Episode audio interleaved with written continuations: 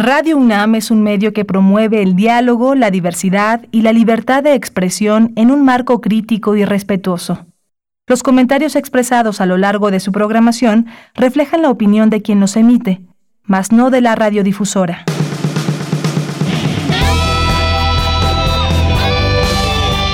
Prisma RU. Relatamos al mundo.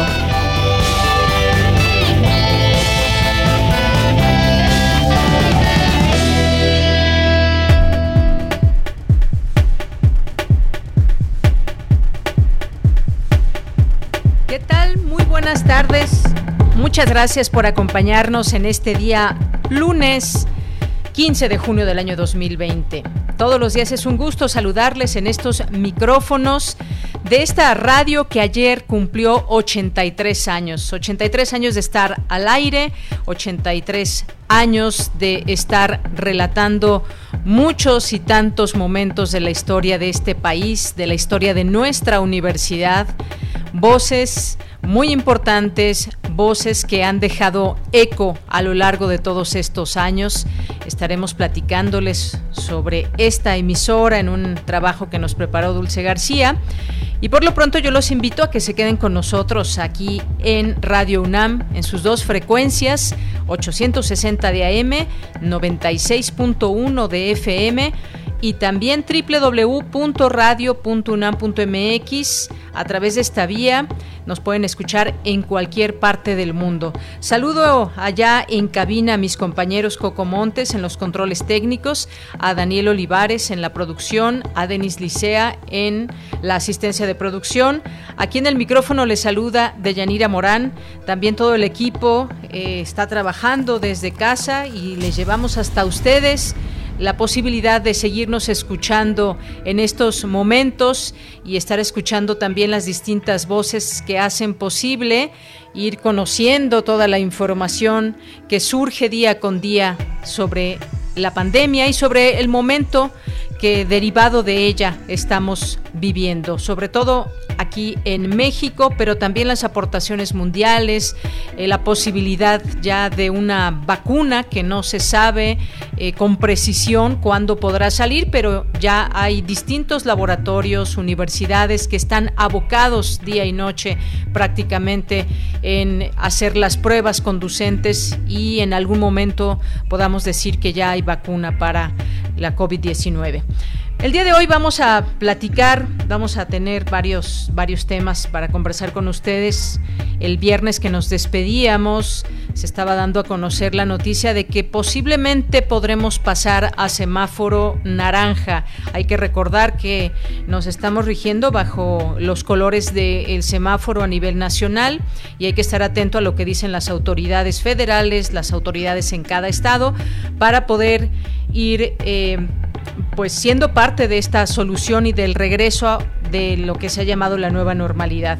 Vamos a, a, platicar con la doctora Julieta Fierro, que es astrónoma y divulgadora de la ciencia, es miembro de la Academia Mexicana de la Lengua y del Sistema Nacional de Investigadores, que pues personas como ella que siempre se están respondiendo y nos están respondiendo muchas preguntas sobre nuestro entorno, sobre el mundo, pues vamos a platicar con ella para ver cómo, qué está haciendo en estos días y cómo ve todo esto que está pasando. Una persona que pues ha destacado también por su manera de explicarnos el mundo, eh, la astronomía, de cómo podemos observar y con qué eh, facilidad o dificultad de pronto hay algunos temas del universo. Vamos a platicar con ella, no se pierdan esta conversación. Vamos a platicar también con el doctor Jorge Baruch Díaz Ramírez, que es jefe de la Clínica de Atención Preventiva del Viajero de la Facultad de Medicina y es responsable del Centro de Diagnóstico COVID-19.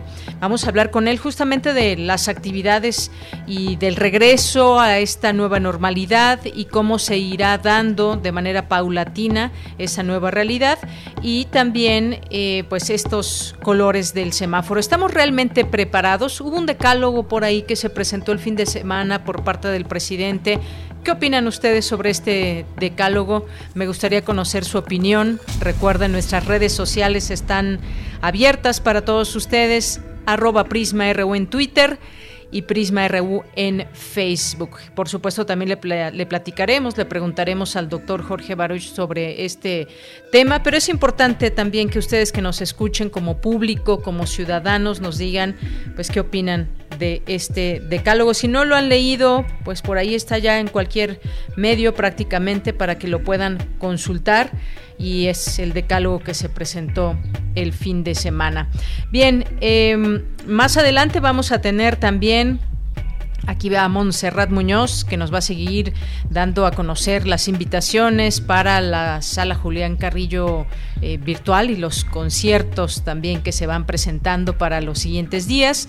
Vamos a platicar con, en la segunda hora, con Trini Vergara, que es editora argentina, y ella nos va a platicar sobre una iniciativa eh, para conocer qué leen, eh, qué leen las mujeres eh, ¿Por qué leen más que los hombres, según una encuesta que revela cómo surge esta iniciativa, cuáles son los gustos, características de esta costumbre de leer por parte de las mujeres? Un ejercicio que ya se llevó a cabo en Argentina y que se está llevando a cabo esta encuesta en México y España. Así que eh, también vamos a tener eh, a Otto Cázares, hoy que es lunes, con su cartografía RU, y vamos a tener también cultura con Tamara Quirós, que en esta ocasión nos va a platicar del documental Las vidas múltiples de la flor de 20 pétalos, un trabajo que es una coproducción en la que participa el SAGE. Así que no se la pierdan, no se pierdan nuestro programa el día de hoy. Tenemos también recomendaciones que hacer desde las opciones que nos da la UNAM, así que no se pierdan el programa. Desde aquí, Relatamos al Mundo. Relatamos al Mundo. Relatamos al Mundo.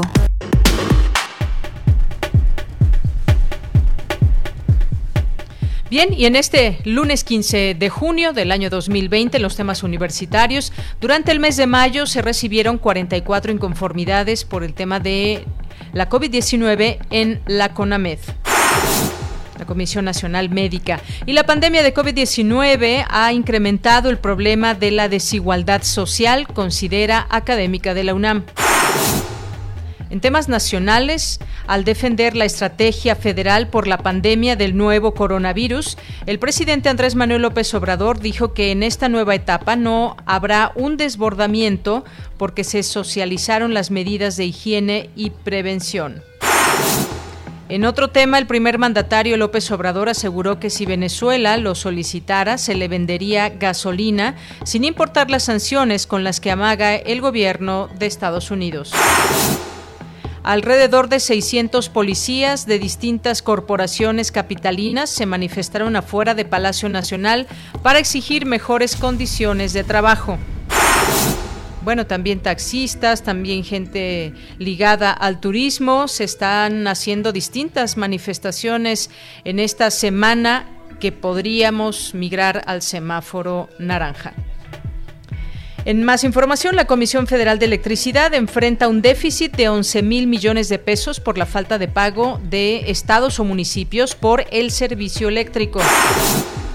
Y en temas internacionales, la Corte Suprema de Estados Unidos dio un revés a la administración del presidente Donald Trump al negarse a atender el desafío de su gobierno a las leyes de Santuario de California que protegen a los inmigrantes de la deportación.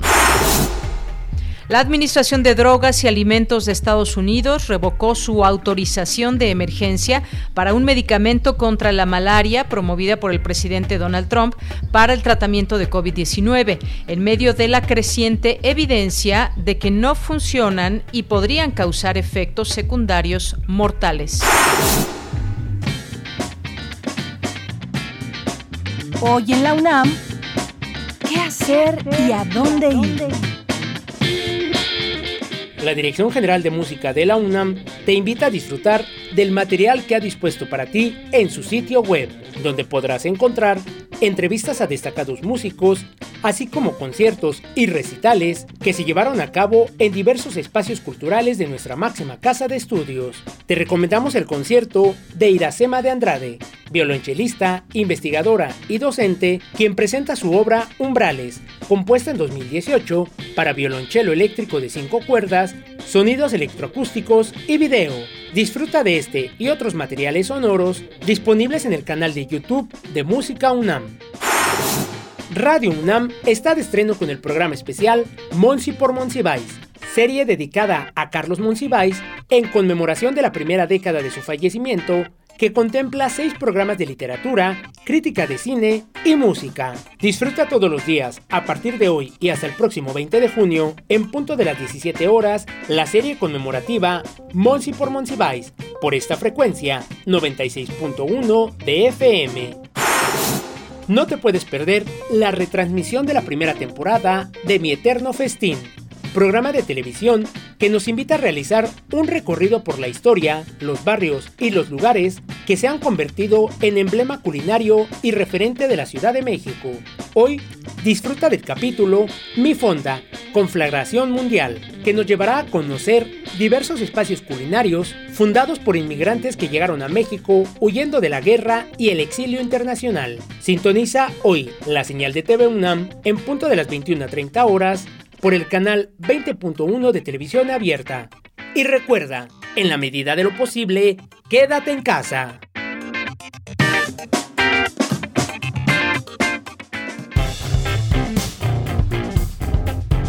Campus RU.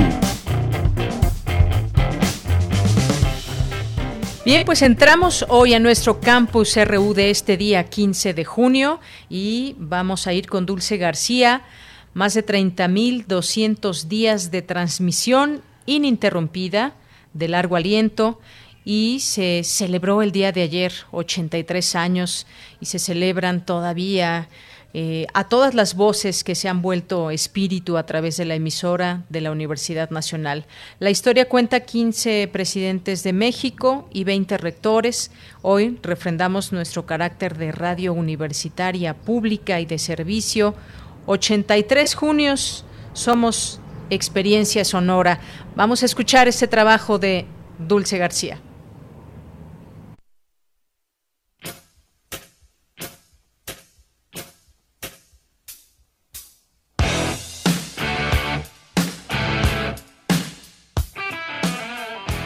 El personaje más agitador entre las estaciones de radio, no solo de México, sino de todo el mundo, una nueva voz en el cuadrante, la de los universitarios.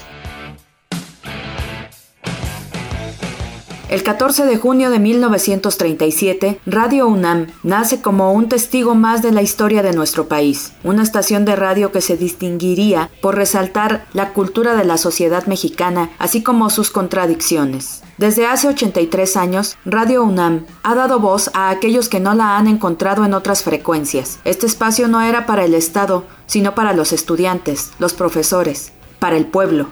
En un principio esta radiodifusora comenzó con la idea de un proyecto educativo que difundiría una obra cultural y pedagógica de excepcional interés. Se dice incluso que el origen de la emisora universitaria está directamente relacionado con el propósito que tenía la Universidad Nacional de extender la cátedra a otras universidades del país y a los que no podían asistir a las aulas. De ahí que la poesía fuera una de sus principales cualidades. Por ejemplo, en la voz de Aurora Molina. Solo las palabras pueden, enrojecidas a impulsos de sus desasidos tallos, mientras que el ramazón a ciegas de las balas trepida, y el ácido vapor quema de espanto al cielo.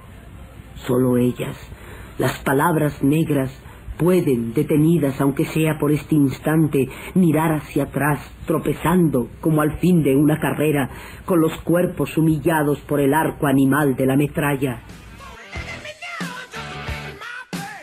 Radio UNAM también abrió sus puertas a la música subversiva, esa que no se conoce en todos lados.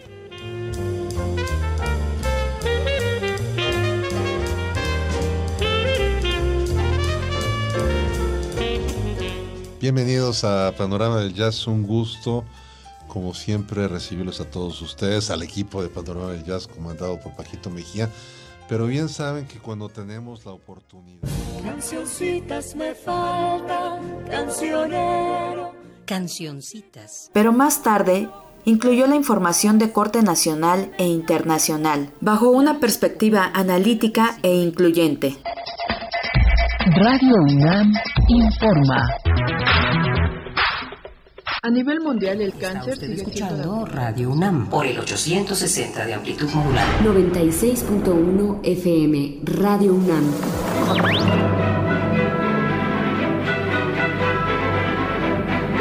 Plaza Pública. Con Miguel Ángel Granados Chapa. Un programa de análisis, reflexión y polémica sobre la política y la cultura en nuestro país. Esta es la Plaza Pública de Radio Universidad Nacional Autónoma de México.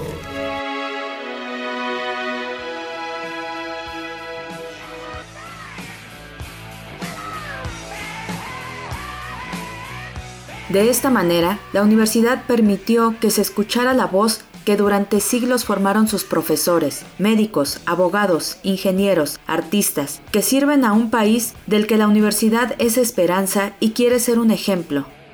A la cabeza de Radio UNAM ha habido personalidades de la talla de Alejandro Gómez Arias, Max Au, Raúl Cosío, Beatriz Barros Orcasitas, Benito Taibo. Entre sus realizadores figuran nombres como el de Carlos Monsiváis, Fernando Solana, Rosario Castellanos, José Emilio Pacheco, Sergio Pitol, entre otros. Radio UNAM, además de difundir grandes obras musicales, dio espacio para la realización de radioteatros. Entre los programas dedicados a este género se transmitiría Teatro de Nuestro Tiempo y Nuevo Teatro, en cuyas filas desfilaron actores de renombre como lo fueron Claudio Obregón, Ignacio López Tarso, Juan López Moctezuma, Ana Ofelia Murguía, Pina Pellicer, Óscar Chávez, Aurora Molina, Sergio Jiménez, Ernesto Gómez Cruz. Hoy, la programación de Radio UNAM retoma los viejos formatos, pero los mezcla con los novedosos, dando así espacio a las críticas de cine, literatura, arte y política, ofrece al final del día contenidos radiofónicos que brinden a las audiencias juveniles y adultas una visión política y social de la realidad a través de la cultura, así como un acercamiento a los contenidos sobre ciencia, tecnología y cultura en diversos formatos radiofónicos. Radio UNAM ha llegado a sus 83 años, con paso firme ante el camino sinuoso, y va dejando huella y quedando como ejemplo de una radiodifusión multicultural, amplia y certera, que cumple 83 años más nuestra querida Radio UNAM.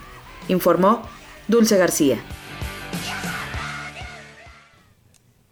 Bien, pues muchísimas gracias a Dulce García por este recuento y por estos 83 eh, años de Radio UNAM. Decía yo antes de este trabajo de, Dulce, tantas voces, tantos programas que con dedicación y amor dejan aquí eh, ese eco, esos programas, muchos de ellos que todavía podemos escuchar aquellos programas que en su momento eh, pues dejaron dejaron marcado a un momento, una época con su música, con la forma de relatar, con la forma de hacer de radio, radionovelas, por ejemplo, y muchas, muchos de los personajes que ya nos contaba eh, Dulce. Así que pues una felicitación a quienes han hecho y quienes hacen posible esta radio universitaria.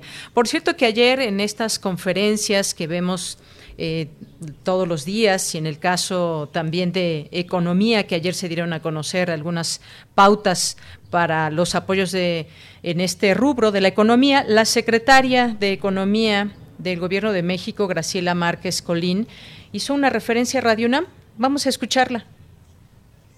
Quisiera enviar un saludo muy caluroso a Radio UNAM yo desde hace muchos años he escuchado, he seguido todos, eh, eh, toda la programación de esa estación y hoy es su aniversario.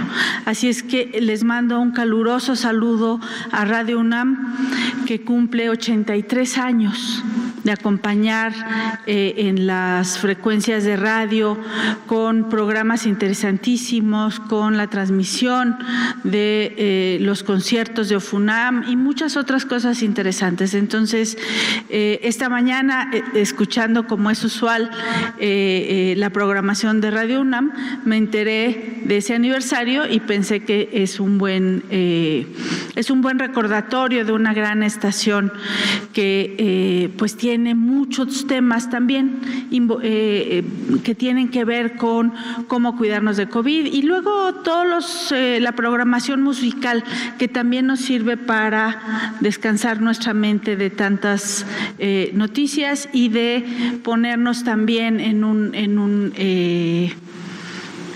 eh, alimentarnos pues la, la, parte más emocional. Así es que muchas felicidades a Radio UNAM desde aquí, una universitaria más les manda eh, una, una gran felicitación a, a, todos los integrantes de Radio UNAM y de pues de toda la, la comunidad universitaria.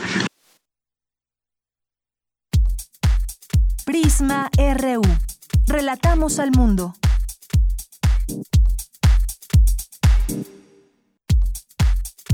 Tu opinión es muy importante. Escríbenos al correo electrónico prisma.radiounam@gmail.com.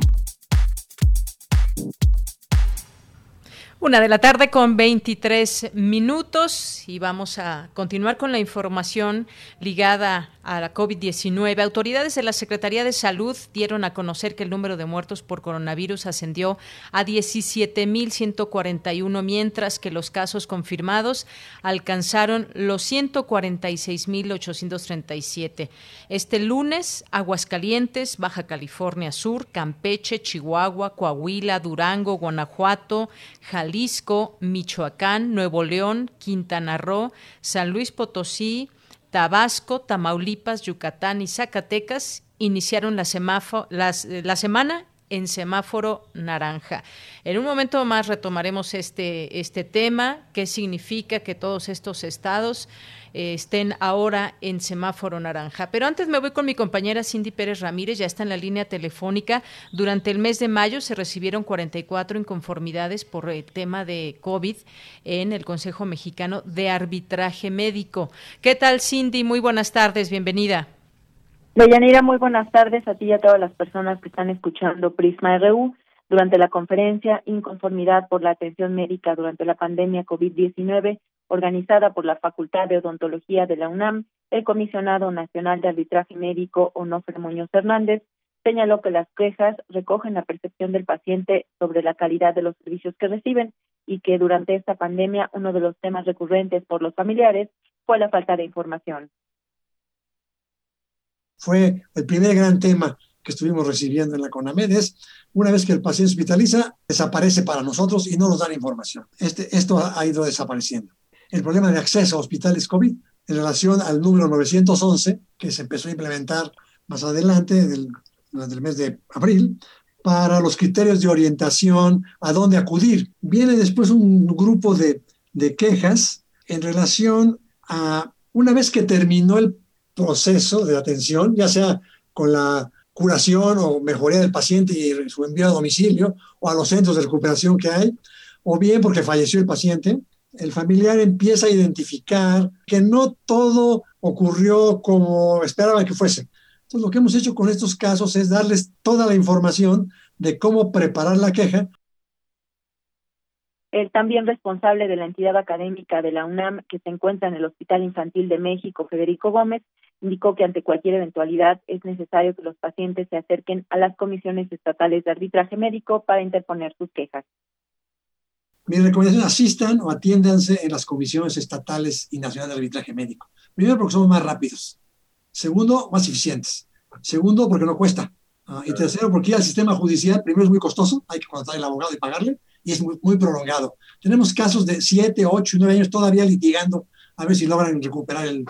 En cambio, en, en, las comisiones estatales de arbitraje médico, solamente tres estados no tienen comisión estatal, todos los demás tenemos comisión estatal. Puedes asistir entre seis meses y año y medio máximo, pero si es por conciliación o mediación, lo pueden resolver en unos cuantos meses el problema. Los profesionales de la salud tenemos que estar atentos a la normatividad, porque están apareciendo las publicaciones en el diario oficial de qué acordó el gobierno federal para aplicación universal, de todos, ¿no? De acuerdo con cifras de la Comisión Nacional de Arbitraje Médico, en 2019 se recibieron 17.358 inconformidades médicas, 47.5 en promedio al día, esto es 13.5 mayor que las registradas en 2018. Este es el reporte. Cindy, muchísimas gracias por la información. Muy buenas tardes. Muy buenas tardes. Pues ahí están estas inconformidades y a qué se refieren, como ya nos platica Cindy en esta nota. Continuamos. Relatamos al mundo. Relatamos al mundo. Porque tu opinión es importante, síguenos en nuestras redes sociales, en Facebook como Prisma RU y en Twitter como arroba PrismaRU. Es la una de la tarde con 27 minutos y quiero darle la bienvenida a este espacio de Prisma RU de Radio UNAM, que yo me acuerdo que alguna vez entrevisté a la doctora Julieta Fierro y me platicó que escuchaba Radio UNAM desde hace mucho, mucho tiempo y que la acompañó en momentos eh, muy importantes de, su vida. Y ahora que estábamos platicando de los 83 años que cumple Radio UNAM, también me acordé mucho de ella. Doctora Julieta Fierro, astrónoma, divulgadora de la ciencia, miembro de la Academia Mexicana de la Lengua y del Sistema Nacional de Investigadores. Bienvenida, muy buenas tardes. Pues gracias por la invitación y efectivamente Radio UNAM está ahí para las personas que tienen problemas porque te sacan del problema y te hacen pensar en grande. Así es que sí, toda mi vida le estaré agradecida a Radio UNAM y a la eh, gente que lo hace posible, obviamente. Claro que sí. Eh, doctora Julieta Fierro, eh, quisimos platicar con usted en estos momentos en que pues está, estamos en un momento muy fuerte y quizás cada quien tenga historias que platicar en lo particular, pero también nos vemos como un todo. Y me gustaría que nos platique un poco sobre esta experiencia de cómo, cómo estamos viviendo en el mundo, en un confinamiento, en algunos lugares obligatorio, en, en otros ya están saliendo de este confinamiento y en otros nos estamos preparando quizás para salir, pero ¿qué nos deja todo esto? ¿Cómo revalorar lo que está... Eh, lo que estamos quizás a punto de perder o cómo valoramos nuestra salud. Me gustaría que nos comparta un poco cómo ha sido este confinamiento para, para usted. Pues con todo gusto. He recordado mucho cuando hubo la, la huelga de un año de la UNAM, lo que fue regresar y yo tuve la fortuna de que me nombraron directora de la Dirección General de Divulgación de la Ciencia. Y las instalaciones estaban terribles, los plafones se habían caído, el Museo de la Luz estaba quebrando, había, todo estaba en malas condiciones. Pero el proceso de reconstrucción fue sumamente valioso para todos. Empezar con proyectos nuevos, crear salas nuevas para los museos, muchos proyectos diferentes, hacer que cada uno brillara por lo que es y por lo que vale y darles oportunidad de, expresar su creatividad en todo momento. Yo creo que esto nos hizo salir de ahí y justamente es lo que pienso que debe hacer México y la UNAM en particular, darnos esperanza. ¿Y que, en qué tipo de esperanza he estado pensando? Pues en la educación, que es lo nuestro justamente pero no la educación reducida a los espacios universitarios, sino la educación para todos los mexicanos durante toda su vida. Es decir, lo que yo haría en este momento es convocar a todas las universidades mexicanas a que unieran fuerzas para que todos los mexicanos aprendamos a aprender, lo que sea, no importa.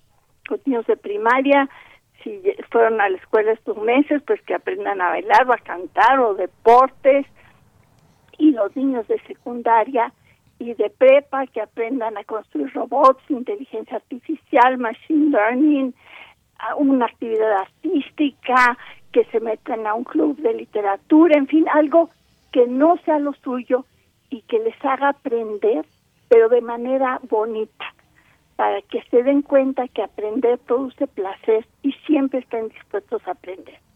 Y después ingresaría a la educación formal.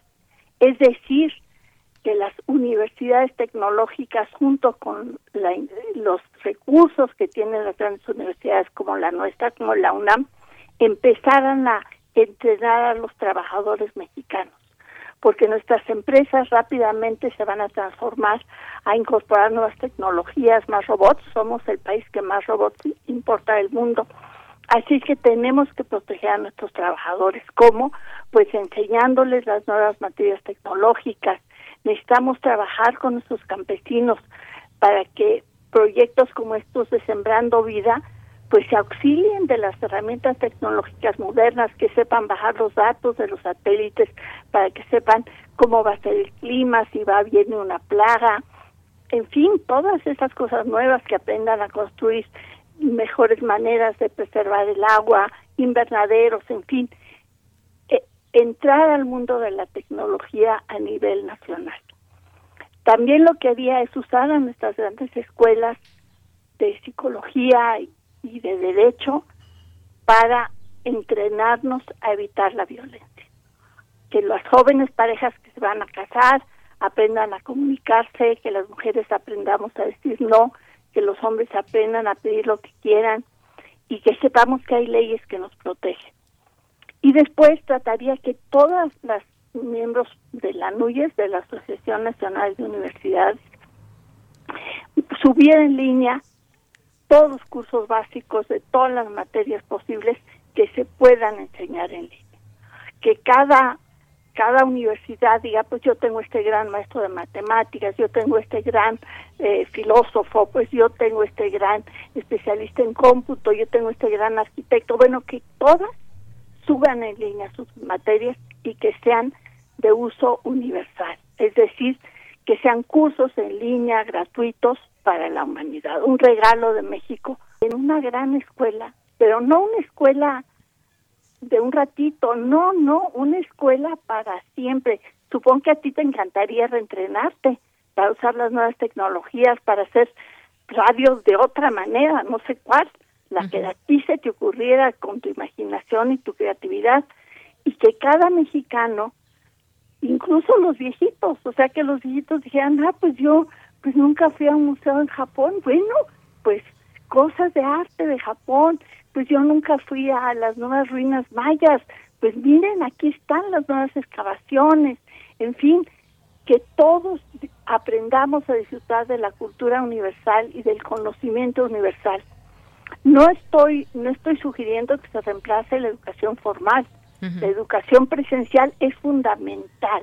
Necesitamos aprender con un maestro de frente a frente, viéndole la cara. Pero también tenemos que no dejar a un lado lo que ya empezamos, que fue aprender en línea y combinar ambas cosas. Y yo creo que sí, hacemos pues un poco como en Francia, decir, bueno, no vamos a subir los impuestos, pero todos vamos a trabajar más.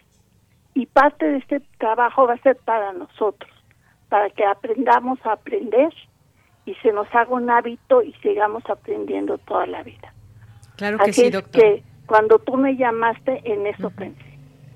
Muy bien, doctora. Eh, pues como usted bien dice, damos esperanza. Desde la universidad no se ha parado, no se ha hecho un alto en este trabajo, ha sido continuo y se está trabajando en la vacuna y se está dando información desde una comisión que atiende eh, todo este tema de la enfermedad. Eh, pero también tenemos miedo tenemos esperanza, pero también tenemos, tenemos un poco de miedo. Y, yo quisiera pues saber si realmente estamos todos con ganas de, cambiar, de revalorar todo esto. Es también el momento de la ciencia. Eh, nos quizás nos está respondiendo todo lo que queremos saber, esa es la pregunta. Está también sometida a esta sorpresa de, lo que ha sido este, este hecho. ¿Cómo, cómo ve usted a la ciencia en este momento? Bueno, tienes razón, tenemos motivo de estar asustados. O sea, no, no nos tenemos que sentir mal de estar asustados, de estar desorientados, de no poder dormir bien, de sentirnos solos. Eso es normal. Han hecho muchos experimentos de que encierran a personas y qué les sucede si están confinadas, si están aisladas del mundo. Y sí se sienten muy mal la, la maravilla de estos experimentos es que cuando regresan a la normalidad se ponen bien muy rápido. Así es que la ciencia ha mostrado que vamos a salir de esto y vamos a salir bien. Ahora, tenemos que combatir a la pobreza. Hay gente que está muy golpeada y aunque pueda volver a salir a la calle, va a estar en muy malas condiciones Y por eso pienso que tenemos que hacer un esfuerzo de reconstrucción nacional. ¿Y cómo debe ser esto? En base al trabajo compartido. Que las personas que estemos sanas, pues trabajamos una hora más al día para la comunidad, cada quien en su ámbito. Y si todos trabajamos un poquito más, porque la gente creativo, por eso insisto en que tenemos que aprender cómo sacarle más provecho al trabajo que hacemos cada uno de nosotros. Y yo creo que el base, el, el trabajar produce felicidad y estoy segura que la gente que está trabajando como tú estás menos triste que las personas que están aisladas solas y sin hacer nada. Porque el trabajo hace que uno se sienta bien y más el trabajo creativo. Y ustedes que regalan conocimiento, regalan bienestar, nos hacen esto que dices, decir, la UNAM está trabajando en una vacuna, nos da esperanza. Pues yo creo que este esfuerzo tiene que continuar, pero tiene que ser partir de toda la sociedad, no esperar que el gobierno resuelva las cosas, sino que nosotros los ciudadanos tenemos que impulsar al país para salir juntos de esta problemática.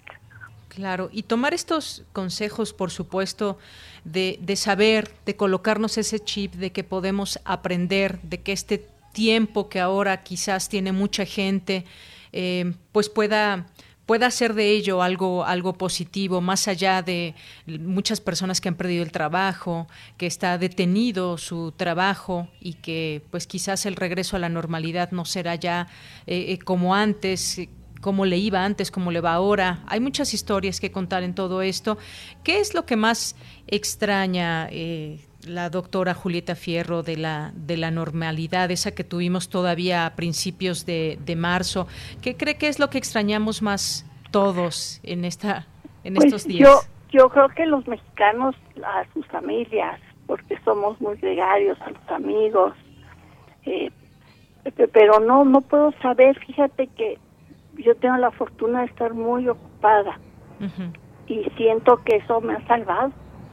Así como la vez anterior que tuve el problema Radio Una me salvó la vida, en esta ocasión el trabajo, el estar dando cursos para niños a distancia, escribiendo libros, estuve trabajando para la UNESCO justamente en este tipo de proyectos de educación para la vida de tratar de que todas las naciones eh, impulsen más el, el, aprender a aprender y el y el educarnos siempre. Y sobre todo para que los adultos jóvenes puedan reconvertir sus habilidades y obtener fuentes de trabajo. Y que las personas que tengan tiempo libre en lugar de, de sentirse deprimidas y aisladas e inútiles puedan utilizar sus habilidades para retransformarse, aprendiendo nuevas habilidades y siendo productivas.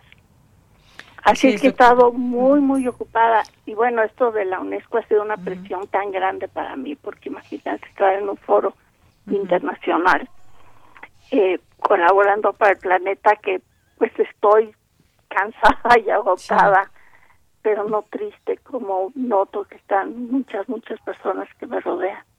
Así es.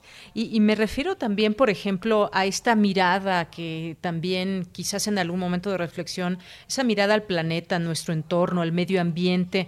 Yo he visto en este confinamiento, cuando me asomo por, eh, por la ventana, más bicicletas, por ejemplo, porque la gente prefiere tomar una bicicleta a meterse a un transporte público quizás con más riesgo. Eso me ha gustado, por ejemplo, pero creo que hay muchas otras cosas que podemos hacer también y, escuchar y ver dónde, dónde estamos en este momento eh, eh, en colaboración con nuestro medio ambiente y con muchas áreas que requieren de nuestra atención como seres humanos. Eso me parece también muy importante, doctora. Estoy totalmente de acuerdo contigo y creo que en esta educación de por vida tenemos que incluir al cuidado del medio ambiente. Ahora que pues, le di obviamente eh, vacaciones pagadas a, mi empleada, yo he tenido que hacer que hacer de la casa y sí he notado cómo se ensucia menos ahora que hay menos movilidad y me doy cuenta qué terrible lo que estábamos respirando antes. Y esto que tú dices qué bueno que las personas están usando sus bicicletas y yo creo que tenemos que insistir todos en que necesitamos mejorar el transporte público en la ciudad, que tenemos que fomentar que las personas que puedan trabajar desde sus casas lo sigan haciendo, de tal suerte que vivamos en un ambiente más limpio, más protegido. Hoy se metió un colibrí en mi casa, ¿te imaginas? Digo, pobrecito, lo saqué, lo saqué, pero, pero es que cuando tú ves que la naturaleza está ahí y está feliz porque no la estamos destruyendo, pues tenemos que seguir en eso, en viviendo una ciudad hermosa, con los cielos azules y las plantas contentas y caminando por las calles y usando bicicletas, tienes toda la razón y ojalá también usemos nuestros scooters. En fin, ¿sí? Así es. Y nos pues... sonreamos, nos, sonreamos, aunque sea con las máscaras, que nuestros ojitos aprendan a sonreír también. Sí, y ya que, ay, es que me están saliendo las lágrimas, pero tenemos que salir de estas y abrazo a toda tu comunidad, a todos tus escuchas, tengan esperanza. Los claro que sí, somos a todo dar. Claro que sí. Y vamos a superar esta crisis para bien. Tenemos que transformar nuestro dolor en creatividad, en arte, en amor y en todas las cosas lindas que tenemos en México. Así es, doctora. Pues desde aquí yo quiero mandarle, desde aquí, desde mi casa, que estoy transmitiendo desde casa, desde estos micrófonos y estas eh, pues frecuencias que, que nos permite esa posibilidad, nuestra querida UNAM. Desde aquí le mando un beso y un abrazo virtuales, por supuesto, y con, con un agradecimiento enorme de que nos haya tomado esta llamada y en otro momento seguiremos platicando, doctora. Y lo mismo para ti, que la vida te trate bien, que tu gente esté bien y que los mexicanos nos unamos todos para el bien de esta nación porque vale mucho la pena. Gracias. Seguimos su trabajo. Hasta luego, doctora. Gracias. Muy buenas tardes. Fue la doctora Julieta Fierro, astrónoma, divulgadora de la ciencia, miembro de la Academia Mexicana de la Lengua y del Sistema Nacional de Investigadores. Continuamos. Prisma RU. Relatamos al mundo.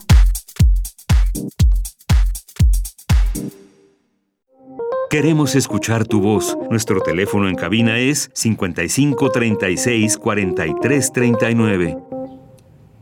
Una de la tarde con 44 minutos y pues estamos en esta posible ya transición hacia el semáforo naranja. Bueno, estamos preparándonos justamente para ese semáforo que cambiará en algún momento a color naranja, de rojo a naranja. Ya hay algunas fechas, eh, tentativas o quizás ya definitivas, es posible.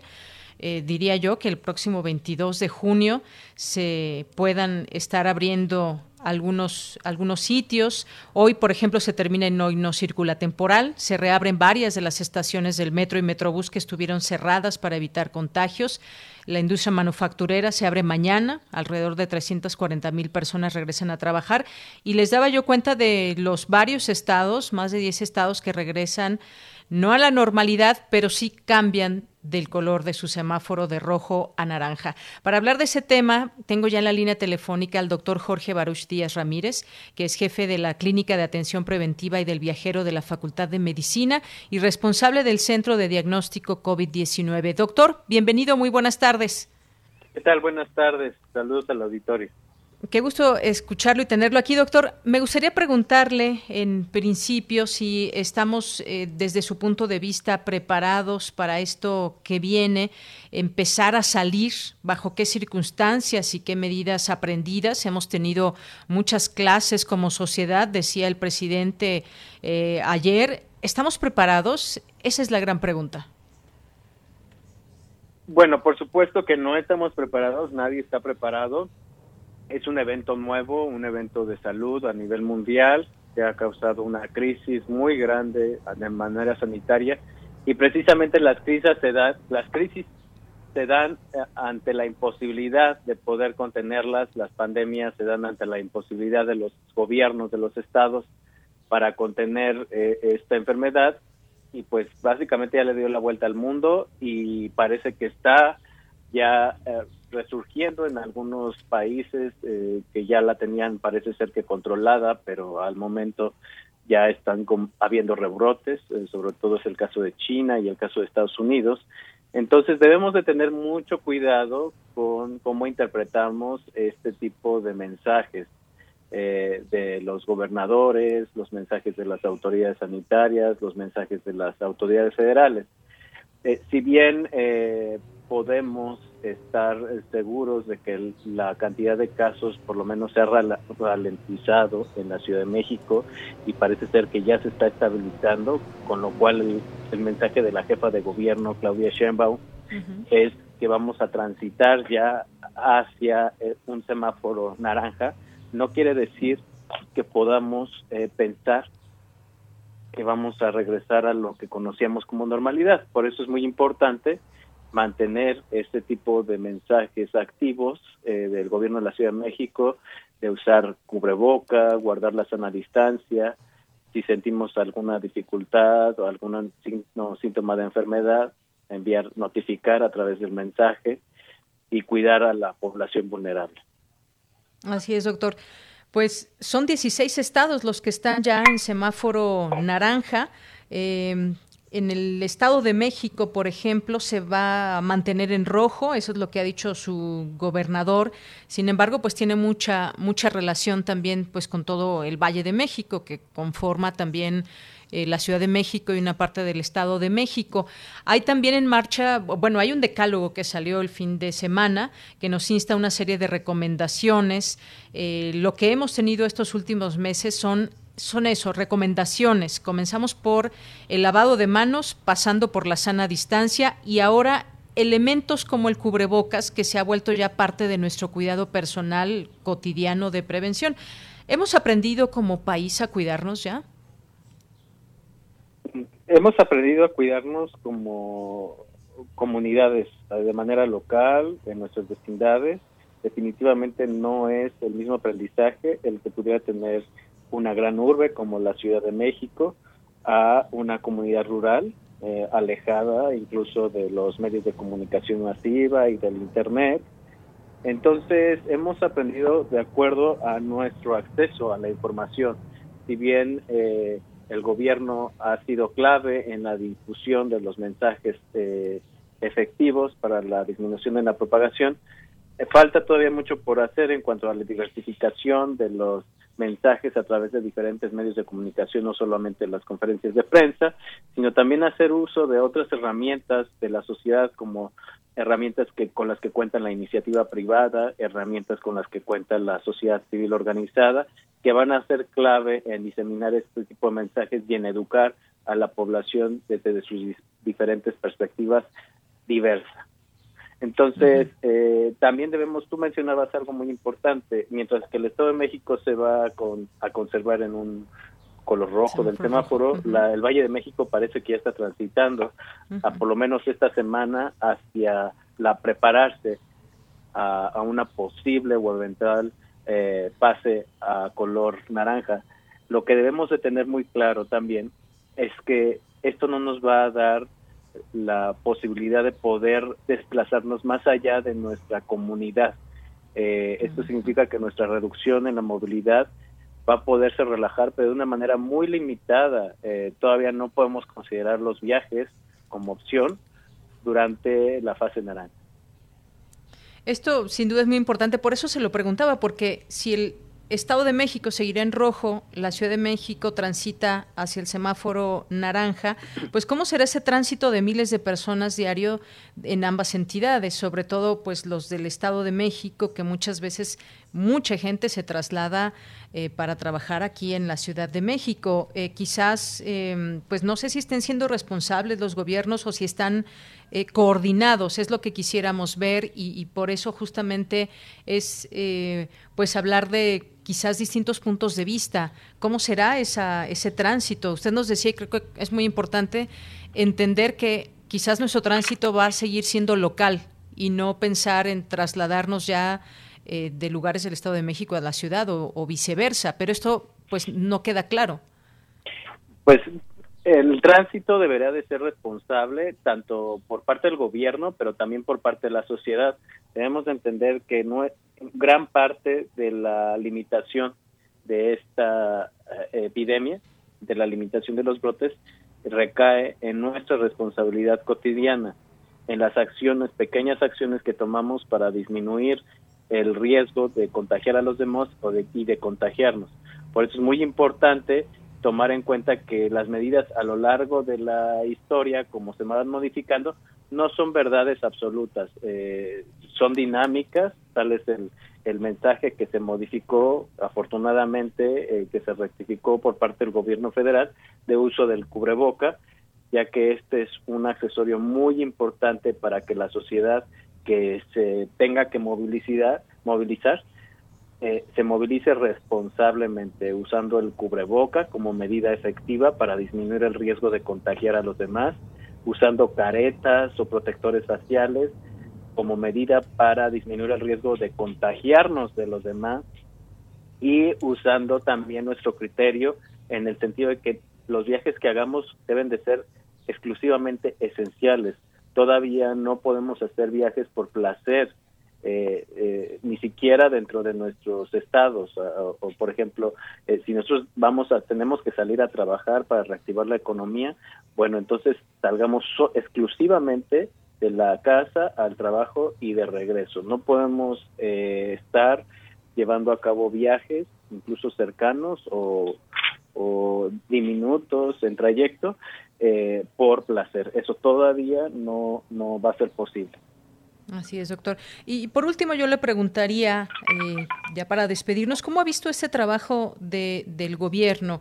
Que de alguna manera el presidente este fin de semana se ha encargado de decir que ya la gente empiece a salir con todas las lecciones aprendidas y con estas recomendaciones que dan eh, las autoridades de, de salud y cómo ha sido también esa coordinación con los estados, pero sobre todo esa, digamos, invitación de empezar empezar a salir con los cuidados que se requieren.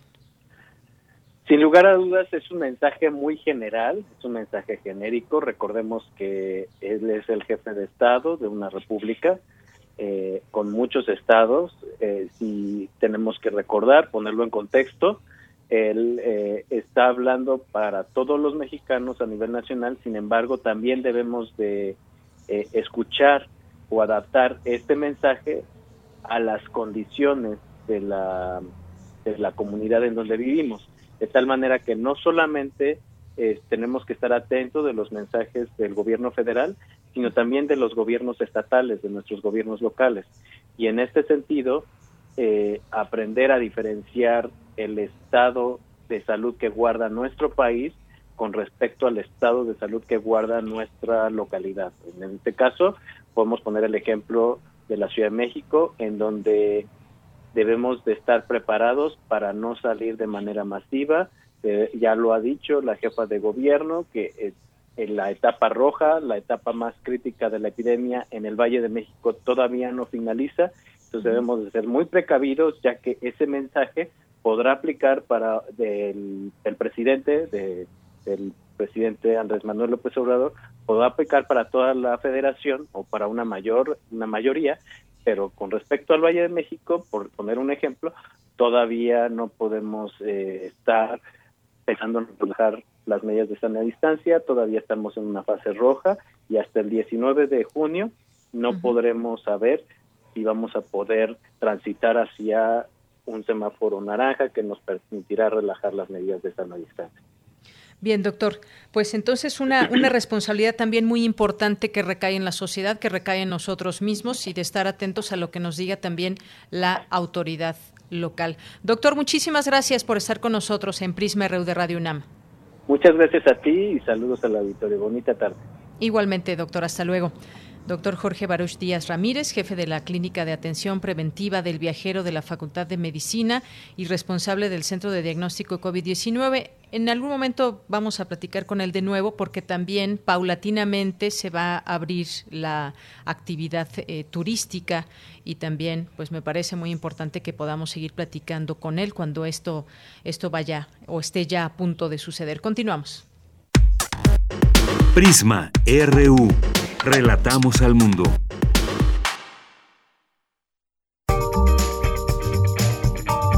Sala Julián Carrillo presenta.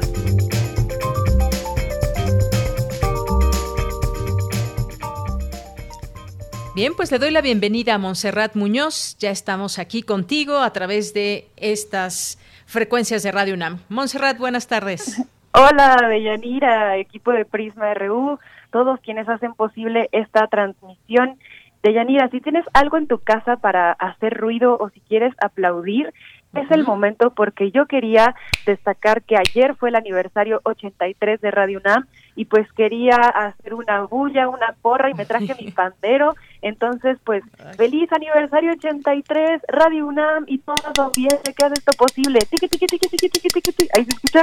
Sí. Eh, lo intentamos. Aquí estamos haciendo ruido también. Perfecto. Tengo una mano al gato y otra en el teléfono. Pues, ¿cómo era la vida hace 83 años? Amigos, amigas, radioescuchas, cuéntenos en su historia cómo ha sido parte de Radio UNAM. Ahora nos preguntamos qué ha pasado, qué hemos aprendido, hemos desaprendido, cómo nos comunicamos. Lo que es un hecho es que debemos de celebrar la labor de Radio UNAM, que bueno, pues fue una de las primeras emisoras de carácter cultural nacional, pionera y emblemática tanto en su labor informativa, crítica, universitaria, siempre en aras de apoyar el arte y la cultura. Y bueno, pues particularmente Radio Escuchas, este aniversario se vive de manera singular porque pues no estamos presentes en la radioemisora, pero desde donde está el corazón habla también nuestro hogar. Así que para ello queremos también reconocer y felicitar a todo el equipo de Radio UNAM, a todos los actores, actrices, bailarinas, bailarines, directores eh, de teatro, eh, también de cine, cinéfilos, por supuesto, poetas, editores, escritores, músicos y músicas. Todos parte de la historia de este tiempo al aire y de nuestra historia y por supuesto también de la sala Julián Carrillo, que es un escenario que, bueno, también es parte y el corazón vibrante de nuestra radio emisora. Cumplimos años, pero los regalos son para ustedes, porque tenemos más de 150 regalos, ¿lo pueden creer? Esto es porque se los han facilitado las bandas que han desfilado por intersecciones en cinco años de historia, a pesar de que el programa lleva once. Nos dimos a la tarea en la producción de hacer una lista de reproducción en dos plataformas.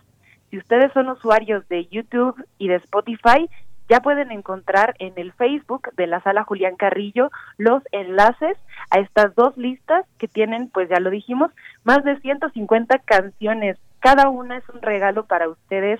Encontrarán propuestas de singular valor, de diferentes encuentros sonoros, géneros musicales. Algunos de los videos están grabados incluso en los conciertos. Entonces, los videos que encuentran en YouTube, pues tienen la sala Julián Carrillo, la vibra de los conciertos en vivo.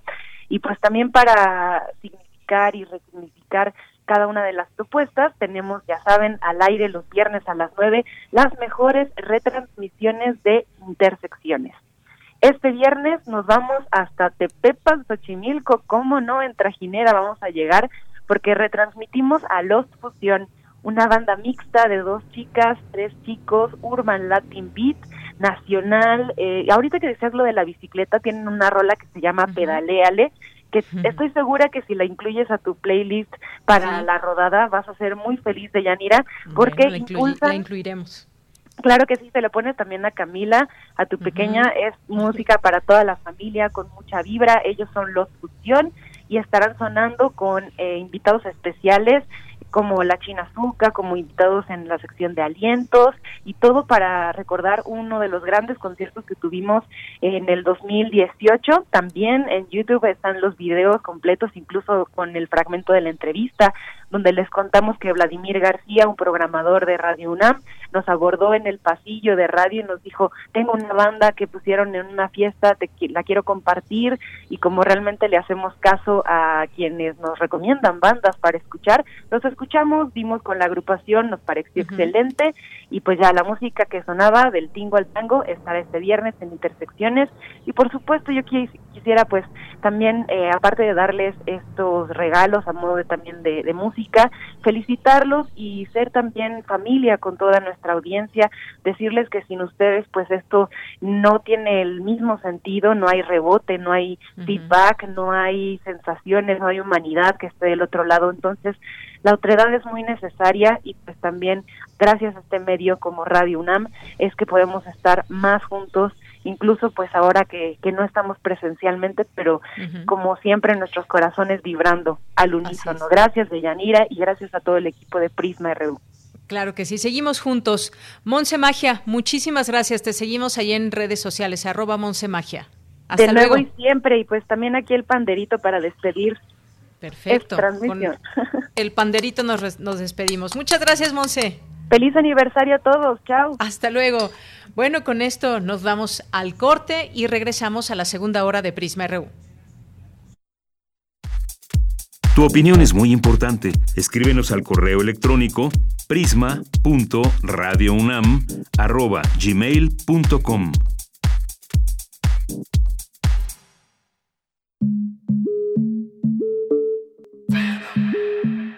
La palabra prostitución es una palabra que ha ido con el tiempo generando un estigma. Las mujeres estamos divididas en decentes y putas o decentes y prostitutas y las mujeres que se dedican hoy en día al comercio sexual prefieren ser nombradas trabajadoras sexuales y no prostitutas. Lleva contigo los temas que están cambiando al mundo. Mi orientación sexual es gay, en pareja por 12 años, como una familia realmente, como lo que somos, una familia con mascotas y con todo. Nos ha ido bien. Escuchar y escucharnos. Construyendo igualdad. Un programa de Radio UNAM y el Centro de Investigaciones y Estudios de Género. Entra a www.radiopodcast.unam.mx y encuentra las cinco temporadas. Radio UNAM Experiencia sonora. Las enfermeras, doctores y personal de salud se han convertido en verdaderos héroes, que ante la contingencia nos están dando todo y lo seguirán haciendo. Hoy arriesgan su vida para salvarla de otros. Luchan en primera fila contra un enemigo invisible que nos ataca día a día. Hoy, ellos son los protagonistas, a quienes les agradecemos que su prioridad sea nuestro bienestar. Reconocemos su coraje, entrega y vocación Gracias por compartirnos su valor y esperanza ante la adversidad. A todos ustedes, nuestro respeto y admiración. Partido Verde, por un México unido. Al quedarnos en casa, no todo es que hacer, trabajo o estudio. También hay que divertirse. Juguemos en familia. Así mejoras el ánimo, la convivencia y el aprendizaje. Que cada miembro de la familia proponga un juego y encuentren el mejor momento de cada día para disfrutarlo. Hay para todos los gustos. Juegos de mesa, de destreza, concentración. Puedes inventar los tuyos. Así estarán mejor y más divertidos. Pero por favor, quédate en casa. Gobierno de México. La palabra es la ruta y la guía es el compás. Ningún poema está completo sin una buena plática. Escucha los ejemplos más relevantes de la poesía a través de la voz de sus autores en Al compás de la letra, un espacio para la creación literaria con María Ángeles Comezaña. Todos los jueves a las 18 horas por el 96.1 de FM. Hay libros no impresos que viven en boca de sus autores. Radio UNAM. Experiencia sonora.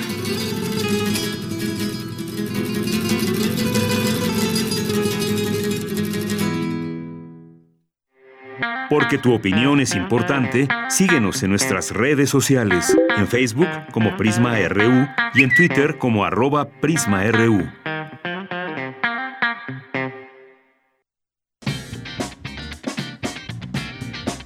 Mañana en la UNAM, ¿qué hacer y a dónde ir? La Coordinación de Difusión Cultural de la UNAM, a través de la Casa Universitaria del Libro, abre la convocatoria del proyecto Cuentínimos Cazul, el cual busca crear un espacio que ayude a reflexionar sobre la pandemia y los días de confinamiento a través de la creación de un cuento breve. Los interesados podrán participar en la categoría cuento escrito o en video. Echa a volar tu imaginación y cuéntanos cómo estás viviendo la contingencia sanitaria por el nuevo coronavirus. Para mayores informes, consulta las redes sociales de la Casa Universitaria del Libro de la UNAM. Recuerda que en el sitio de Cultura UNAM podrás encontrar talleres y cursos en línea de diversas disciplinas como teatro, artes plásticas, danza y literatura, entre otras. Si eres actriz o actor profesional, la Coordinación de Difusión Cultural de la UNAM, a través de Teatro UNAM y el Centro de Estudios para el Uso de la Voz, te invitan a participar en el taller de técnica vocal para actrices y actores, donde podrás reforzar y poner en práctica el entrenamiento de la técnica vocal hablada, así como la capacidad de expresión por medio de la voz y la palabra.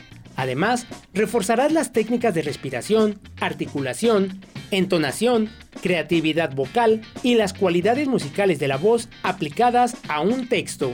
Este taller se llevará a cabo en línea de lunes 22 de junio al viernes 3 de julio. Para mayores informes e inscripciones, ingresa al sitio teatrounam.com.mx. La Dirección de Danza de la UNAM te invita a visitar su mediateca en línea donde podrás encontrar una plataforma multimedia con fotografías, videos, bibliografía y múltiples materiales documentales sobre el quehacer dancístico que la universidad ha promovido en sus distintas expresiones. Este material lo podrás encontrar en el sitio mediateca danzaunam.unam.mx diagonal descubre. Y recuerda, quédate en casa. Para Prisma RU, Daniel Olivares Aranda.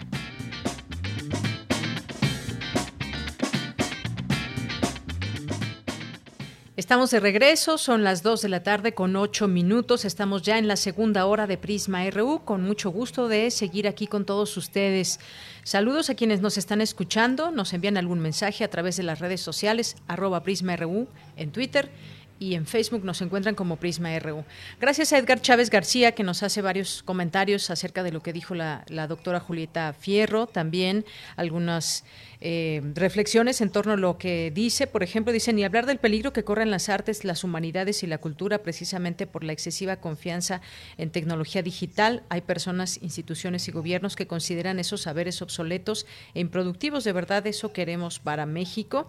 Gracias, Edgar, gracias por tus comentarios que nos haces con respecto a todo esto. Y bueno, más allá, y me parece eh, importante señalarlo, lo que nos propone la doctora eh, Julieta Fierro es eh, pues seguir aprendiendo que esto puede ser también a través de las nuevas tecnologías por supuesto.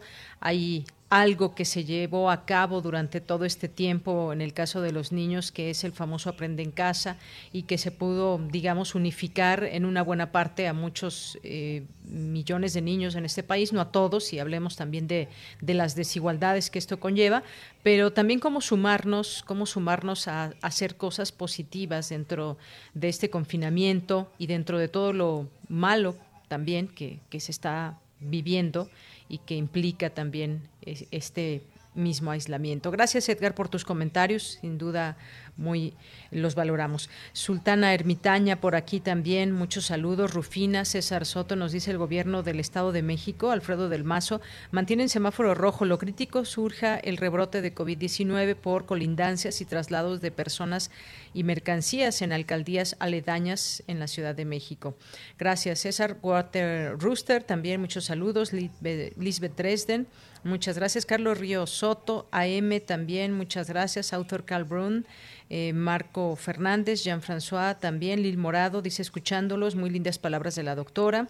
Eh, muchas gracias a, Manuel también, eh, muchas gracias aquí a Mario Navarrete Real, Luis M. García también por aquí presente. muchas gracias a Tonatiu Rubin. A Román Hernández García. Dice, felicidades a todos los colaboradores de la Mejor Radio de México, 83 años. Ahí, ahí pobremente, una vida de alguien. Muchas gracias, Román. Gracias por las felicitaciones. Gracias a todos los que han hecho posible esta emisora a lo largo del tiempo, los que ahora forman parte de ella y los que vendrán. Sin duda, es una estación que inició, llegó, se consolidó y pues así seguirá durante muchos años más. Eh, son las frecuencias de nuestra universidad. Eh, también muchas gracias a Mario que nos dice felicitaciones por sus 83 años a Radio UNAM, aniversario sui generis, ahorita en Prisma, algunos, eh, algunos en cabina, otros en casa. Y bueno, pues le mandamos aquí muchos saludos y gracias por este breve video que nos envía de su jardín. Muchas gracias Mario. Eh, también muchas gracias a todos los que nos están aquí escribiendo. Otto Cázares nos platicará en un momento más. Dice, hace falta espíritu scout, hace falta Felgueres. Eh, ya lo escucharemos en un momento más. Gracias también a Abel Fernández, que está siempre atento al noticiero de la tarde y aquí nos manda saludos. Georgina Cobos también, le mandamos muchos saludos y le mandamos saludos también a No FM, Todo Menos Miedo. Eh, también le mandamos muchos, eh, muchos saludos a Nacho, a todas las personas que están por aquí, que van escribiendo, que se animan a enviarnos algún mensaje, alguna pregunta, alguna duda. Aquí estamos para servirles y para leerlos. Bien, pues nos vamos ahora ya a la información. Proponen estudiantes de economía de la UNAM acciones en política monetaria ante la pandemia. Mi compañera Virginia Sánchez nos tiene esta información. Vicky, te saludo con mucho gusto. Muy buenas tardes. Hola, ¿qué tal, Deya? Muy buenas tardes a ti y al auditorio de Prisma RU. Así es, fíjate que este equipo conformado por estudiantes de la Facultad de Economía hace unos días obtuvieron el premio Reto Banjico, que en esta edición 2020 tuvo como objetivo que alumnos de licenciatura presentaran un proyecto en el que se evaluaran los retos que enfrenta el Banco de México frente a la pandemia de COVID-19. De esta manera, Luis Michel García Damaso, Liliana Denise García Mozo, Eder Emanuel Jiménez Pacheco, Josafat Manuel Cereijo Reyes y Leslie Areli Vadillo Jiménez lograron posicionarse en el primer lugar luego de competir con 446 equipos de diversas instituciones públicas y privadas del país. Escuchemos a Josafat Manuel Cereijo Reyes, quien detalla brevemente cuál fue el eje metodológico y conceptual que desarrollaron en este proyecto. Escuchémoslo. La idea general del trabajo es hacer una recomendación de política monetaria, que es lo que hace justamente Banco de México. Y entonces para esto pues nos piden hacer un análisis de las condiciones internacionales de la economía, un análisis de las condiciones nacionales y con base en eso hacer la recomendación. Dentro de, este, de estos análisis se incluyen algunos modelos econométricos para sustentar de forma cuantitativa. Es importante que haya un sustento empírico, científico, que le dé las bases a la recomendación de política que hacemos. Entre las conclusiones relevantes, la, si es que la más importante de este proyecto ganador, es que la economía mexicana se está enfrentando a una crisis cuya dimensión no se había visto antes por lo que proponen al Banco Central un apoyo a la economía a través de la reducción de la tasa de interés y con la ampliación de los instrumentos a su alcance que brinden liquidez y estabilidad al mercado de crédito, procurando disminuir la caída del Producto Interno Bruto y del empleo, visualizando el objetivo de inflación en el mediano plazo. Al respecto, Santiago Gabriel Manuel Capraro Rodríguez, asesor del equipo y académico de la facultad, Destacó los desafíos que este año implicó el concurso porque dice se tomaron en cuenta las condiciones especiales del entorno económico que ha generado la pandemia, por lo que se tuvieron que identificar los choques de demanda y oferta que generó el confinamiento y otras medidas necesarias para detener la propagación de la enfermedad causada por el SARS-CoV-2. Así que bueno, pues este es el reporte y enhorabuena por estos estudiantes ganadores que siguen poniendo como muchos y tantas y tantos en alto a nuestra Universidad Nacional. Claro que sí. Pues muchísimas gracias por la información, Vicky. Gracias a ti. Buenas tardes. Muy buenas tardes. Bien, nos vamos ahora con mi compañera Cristina Godínez. El Programa Universitario de Estudios sobre Asia y África organizó la conferencia COVID-19 Sur Global, Desigualdades. Cuéntanos, Cristina, muy buenas tardes. Deyanira, un saludo para ti, para el auditorio de Prisma RU. El Programa Universitario de Estudios sobre Asia y África de la UNAM organizó el conversatorio COVID-19 y desigualdades. La coordinadora del programa, Alicia Girón, señaló que el problema de la desigualdad social no surgió en la actual crisis sanitaria. Es un tema que viene desde que el Fondo Monetario Internacional implementa las políticas de estabilización en los 70 y por supuesto después se va por políticas de austeridad. Y esto lo que ha hecho, y lo vemos ahora con el COVID, COVID lo que hace es abrir las venas abiertas de América Latina, un poco el nombre del título de Eduardo Galeano, abre las desigualdades principalmente en educación, en salud y en acceso al agua. Y esto pone realmente en una dinámica muy difícil, no solamente para América Latina, que es el país que va a decrecer más que las regiones de África, más que el sudeste asiático y que otros países. Gladys Tzutzul, del Instituto AMAC de Guatemala, dijo que el momento actual desnuda los desequilibrios sociales, así como la importancia de organización que tienen las estructuras comunales. En el continente,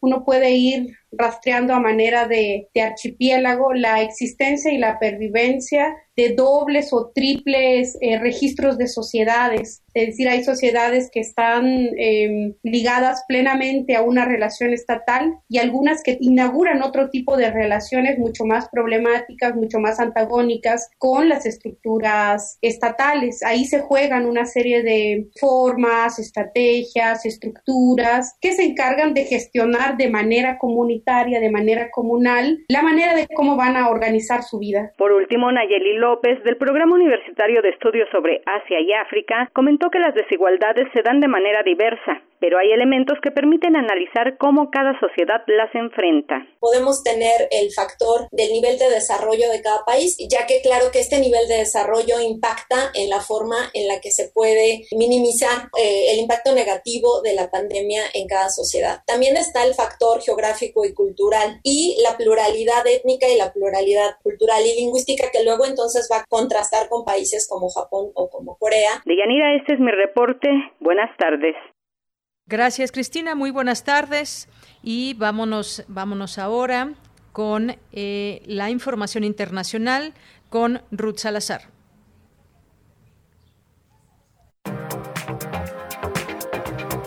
Internacional RU. Después de tres meses de aislamiento dentro de sus fronteras nacionales, los europeos tienen desde hoy la posibilidad de viajar más fácilmente de un país a otro, debido a la disminución de la pandemia del nuevo coronavirus. En este sentido, cientos de ciudadanos alemanes con cubrebocas desembarcaron hoy en la isla española de Mallorca, convirtiéndose en los primeros turistas en pisar suelo español desde que se cerraron las fronteras en marzo para hacer frente a la pandemia. En tanto, y aunque parecía que el nuevo coronavirus estaba erradicado en China, donde comenzó la pandemia a finales de 2019 en Wuhan, un nuevo brote fue detectado la semana pasada en la capital. Por ende, las autoridades decretaron el confinamiento en 10 zonas residenciales cercanas. En Estados Unidos, la Corte Suprema dictaminó este lunes una ley histórica de derechos civiles que protege a los trabajadores homosexuales y transgénero de la discriminación en el lugar de trabajo, otorgando al movimiento por la igualdad LGBT una victoria histórica. De acuerdo con las escasas cifras oficiales, América Latina es el actual epicentro de la COVID-19, con Brasil a la cabeza con 43 mil víctimas mortales. Pero Venezuela no se queda atrás, no solo por las deficiencias de salud pública, sino por la grave crisis política, el riesgo alimentario y la falta de combustible y agua en su capital. Bien, continuamos. Eh, son las 2 de la tarde con 20 minutos y quiero dar la bienvenida a este espacio. Ya se encuentra con nosotros vía telefónica Trini, Trini Vergara, que es editora argentina, estudió economía por la Universidad Católica Argentina y nos va a platicar de una iniciativa, de una encuesta que se está llevando a cabo, que ya se hizo en Argentina y que ahora tiene la intención también de conocer información de México y España. ¿Qué tal, Trini Vergara? Te saludo con mucho gusto desde México. ¿Qué tal? Buenas tardes, Mira, Aquí estamos. Qué bueno, Trini. Pues platícanos un poco sobre esta iniciativa, sobre esta encuesta, eh, cómo surge ese interés. Platícanos todo, por favor. Sí, claro que sí. Em, mira, la, encuesta está eh, focalizada en las mujeres que leen. ¿Y por qué esto? Porque en mi carrera como editora de libros, eh, de muchos años, en Argentina, también en México, también en España, eh, hemos detectado siempre que la mayor parte de las eh, lectoras, y esto sucede también en otros países, son mujeres. Te digo la mayor parte, arriba del 65, 70%, siempre. Entonces, en, mi vida como editora, que yo eh, trabajé en, distintas editoriales, también fundé BIR Editoras, que está en México, y ahora estoy dedicada a trabajar para el sector editorial, que es una industria que está en plena conversión, ¿no es cierto? Este, donde todo lo digital viene como a revolucionar todo lo que sabíamos y conocíamos y, y eran nuestros hábitos, ¿no? En esta revolución, en este cambio que estamos viviendo, los que hacemos los libros, o sea, los que no los escribimos, sino los que los producimos, ¿no es cierto? Juntamos autores con impresores, con distribuidores, hasta que llegan a los lectores, la clave es la comunicación con nuestros lectores. Entonces, esto hoy por hoy, a través de la comunicación digital, de las redes y de estas encuestas que podemos hacer, que cada uno a su casa y contesta, ¿no? Esta es la maravilla que, que hoy tenemos a disposición. Y, probamos el año pasado, entonces hicimos este primer proyecto de, mujeres que leen en Argentina, y la verdad que en muy pocos días este, iban contestando, contestando, se viralizó la encuesta, con apoyo, por supuesto, de, de de las redes de librerías este, y otros aliados, ¿no? Nos fue muy bien, se contestaron más de 5.000 mujeres en muy poco tiempo y nos dio un panorama que eh, para los editores es muy, muy valioso. Que eh, detalles de no solo de qué te gusta leer, sino a qué hora, cómo comprar los libros, este, todas esas preguntas las quisimos trasladar luego a México. Y te cuento que también está sucediendo en paralelo en España estamos realizando esta encuesta. Y en México ya todavía nos faltan dos semanas para terminar y ya tenemos 13.700 respuestas de mexicanas de todas las ciudades, de todos los estados de, la República, este, contestando unas tras otras, ¿no? Este, hay un premio si contestas, pero bueno, son dos libros de regalo que está muy bien. Pero lo interesante es este aporte que podemos hacer cuando eh, publiquemos el informe, eh, que es eh, acerca del, hábito, pero con más detalles. No solo qué me gusta leer, sino eh, quién me lo recomienda, el librero o las redes sociales, o eh, sigo al autor en, en las redes. todas esas preguntas que los editores, para luego publicar y comunicar lo que publicamos a nuestras lectoras, que somos la mayoría, lo hagamos con más precisión. Y eso es bueno para todos.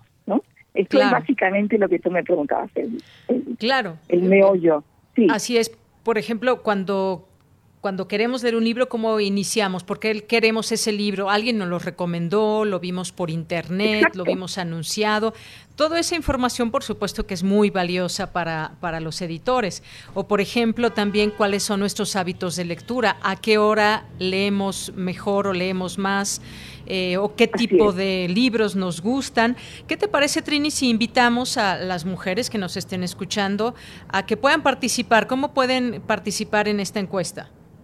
Y por supuesto, es muy sencillo. Hay que entrar en la página entreeditores.net.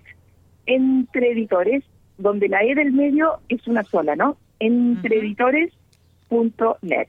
Y ahí te invita rápidamente a la encuesta, porque Entre Editores es la organización, que, eh, digamos, que yo estoy a cargo y eh, que organiza esta encuesta en estos distintos países, siempre en el habla del español. Así es. Bueno, pues ahí está la invitación para que puedan participar. Nos dices que se pueden se pueden ganar premios. Claro, sí, sí, sí, tenemos premios para las ganadoras, eh, tenemos 10 ganadoras, yo creo que vamos a subir, porque es tanto la, la cantidad de respuestas, estamos eh, felizmente sorprendidas eh, y sorprendidos, porque en el equipo hay varones y mujeres, este, de, la, de los resultados de, de esta encuesta, realmente. Eh, es, mucha gente para, para lo que es el mundo del libro, que por más que es lo que todos soñamos, ¿no? Tener tiempo para leer y tal, pero luego detenerte en el medio de, de, de todos los estímulos que tienes, todas las opciones, tú te subes a las redes y estás conversando con amigos, subiéndote a una música o bajando una película, o, eh, y de pronto, bueno, parar y contestar cómo es esto que leo. Eso es algo que nos importa mucho porque sabemos que las personas que captamos, que responden, son lectoras.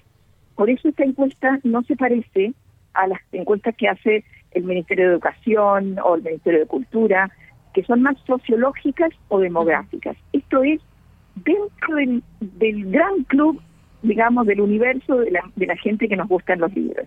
Está dentro de esto, ¿no?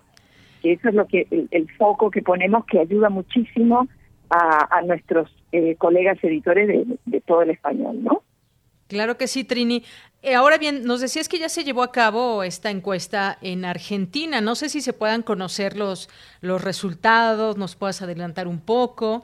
Eh, pues bueno, siempre está ahí la curiosidad. Claro cuéntanos un poco de lo que sucedió allá en Argentina. En, en, Argentina, bueno, descubrimos algunas cosas que yo creo que ya vamos a ver parecidas en México y en España y otras muy particulares.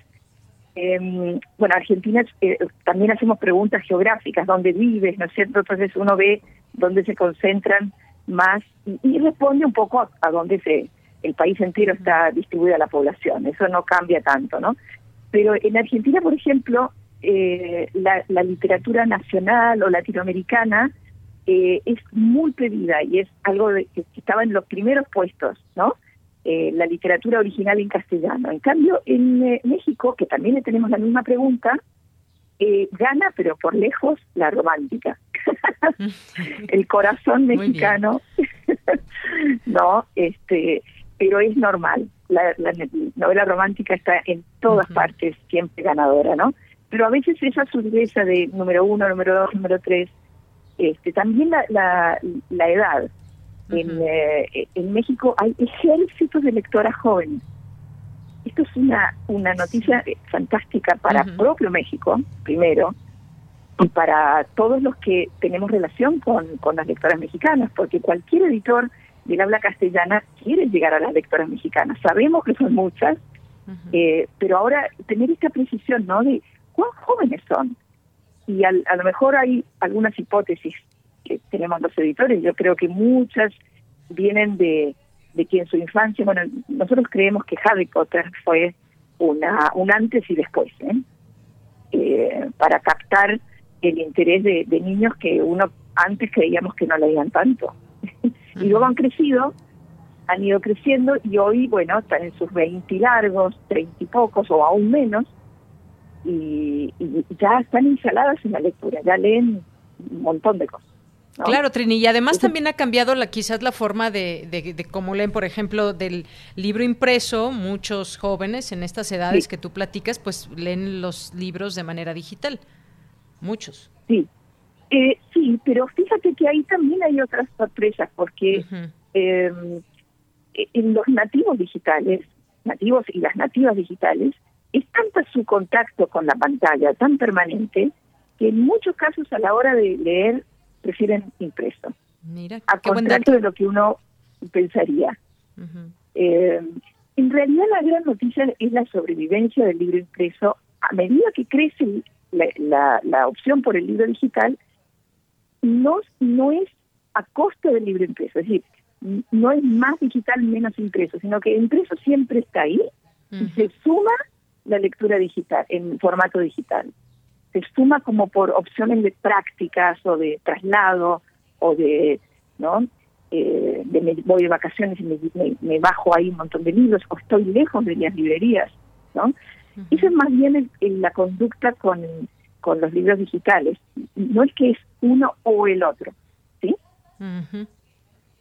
Muy bien, pues sí, es, es, un buen dato también, interesante conocer todo esto que nos dices de las edades, los hábitos, el tipo de lecturas que les gusta. Bueno, es que decías las historias románticas, por ejemplo, que gustan mucho, pues sí, cuántas historias eh, de amor hay en la literatura a lo largo de, pues, desde muchísimos años y que podemos destacar en particular algunas de ellas, pero qué ejercicio tan interesante. ¿Cuándo se va a poder conocer también estos hábitos aquí en, en México y de esta encuesta y en España?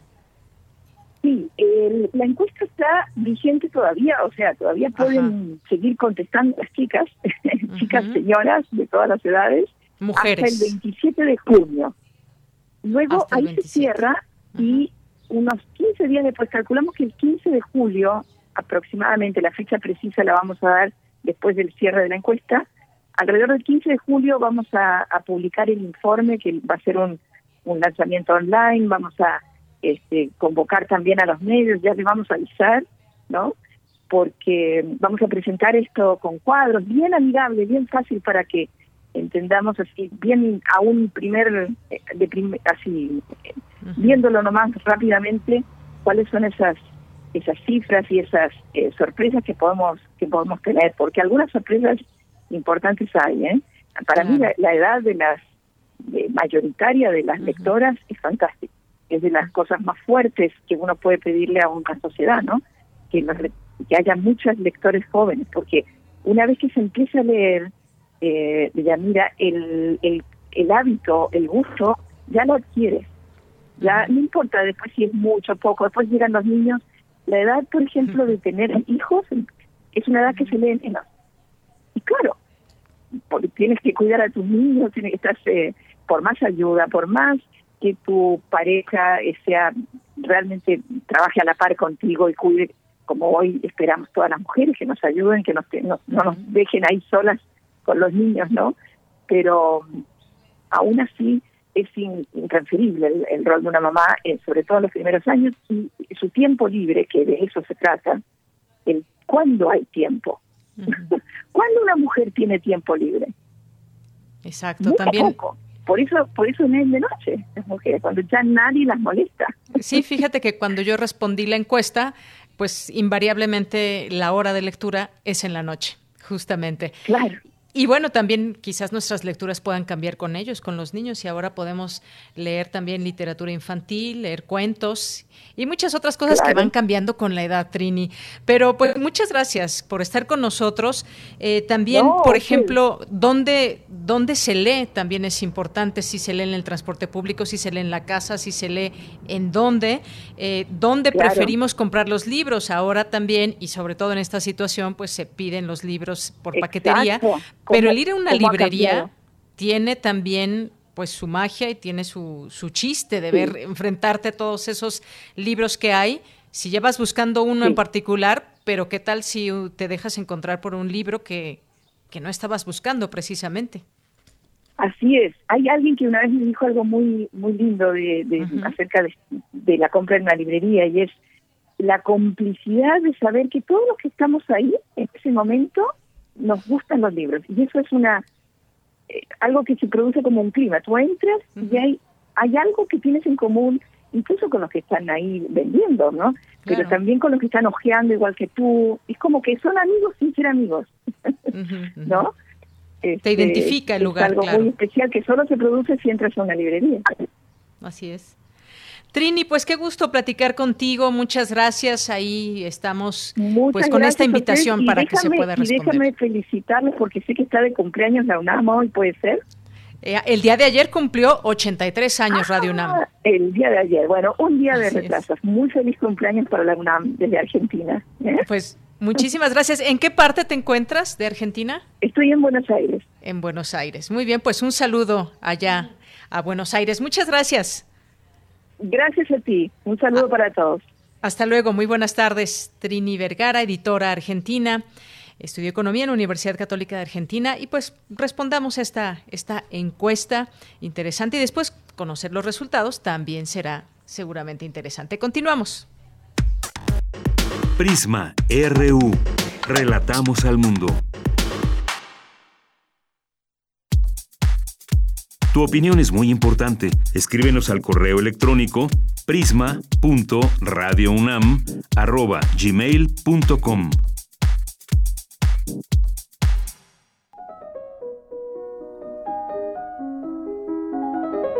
Cartografía RU con Otto Cázares.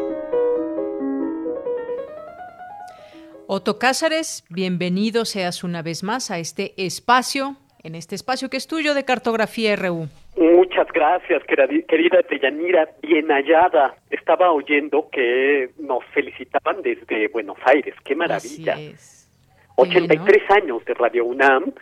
Si Radio UNAM fuera un individuo, hubiera sido de la generación de la ruptura, como Manuel Felgueres. El lunes pasado nos sorprendió la muerte de este gran creador. Y eh, para esta cartografía yo he preparado algunas ideas en torno, primero, a la generación a la que perteneció Manuel Felgueres, para después, en un segundo comentario, el próximo lunes, adentrarme ya a la obra infinita, profunda de Manuel Felgueres. Pero en esta ocasión, a mí me gustaría reflexionar un tanto acerca de la generación que eh, estuvo llena de vitalidad, de eh, espíritu lúdico para enfrentarse a el estado de cosas, al estado de cosas en, dentro de las artes visuales y de la cultura en México. Yo diría que una generación es la encarnación de un drama. Eh, cuando uno pertenece a una generación, se tienen algunos rasgos en común con los congéneres. Eh, no se tienen, se tienen no muchos, pero suficientes para imaginar eh, un poco de cohesión. Aunque se puede llegar a la conclusión de que uno no tiene nada en común con los integrantes de la propia generación, sino asistir a las mismas fiestas, tener eh, algunos amigos y enemigos comunes, haber leído algunos libros en común, algunas publicaciones, tener en suma algunas referencias compartidas. Pero de ahí en fuera uno no puede trazar muchas similitudes entre los que pertenecen a una misma generación. Esto que acabo de enumerar eh, acudir a las mismas fiestas, tener los mismos amigos o los mismos enemigos, haber leído los mismos libros, parece poco, pero es suficiente para encarnar un drama. Podríamos decir de las generaciones en el arte mexicano que la ruptura, la generación de los grupos, los neomexicanistas, los que pertenecieron al grupo de Temístocles, los de la panadería, los colectivos de nuestros días, tienen en común estos rasgos. Poco en común, pero eso es suficiente para hacer la cohesión de una generación.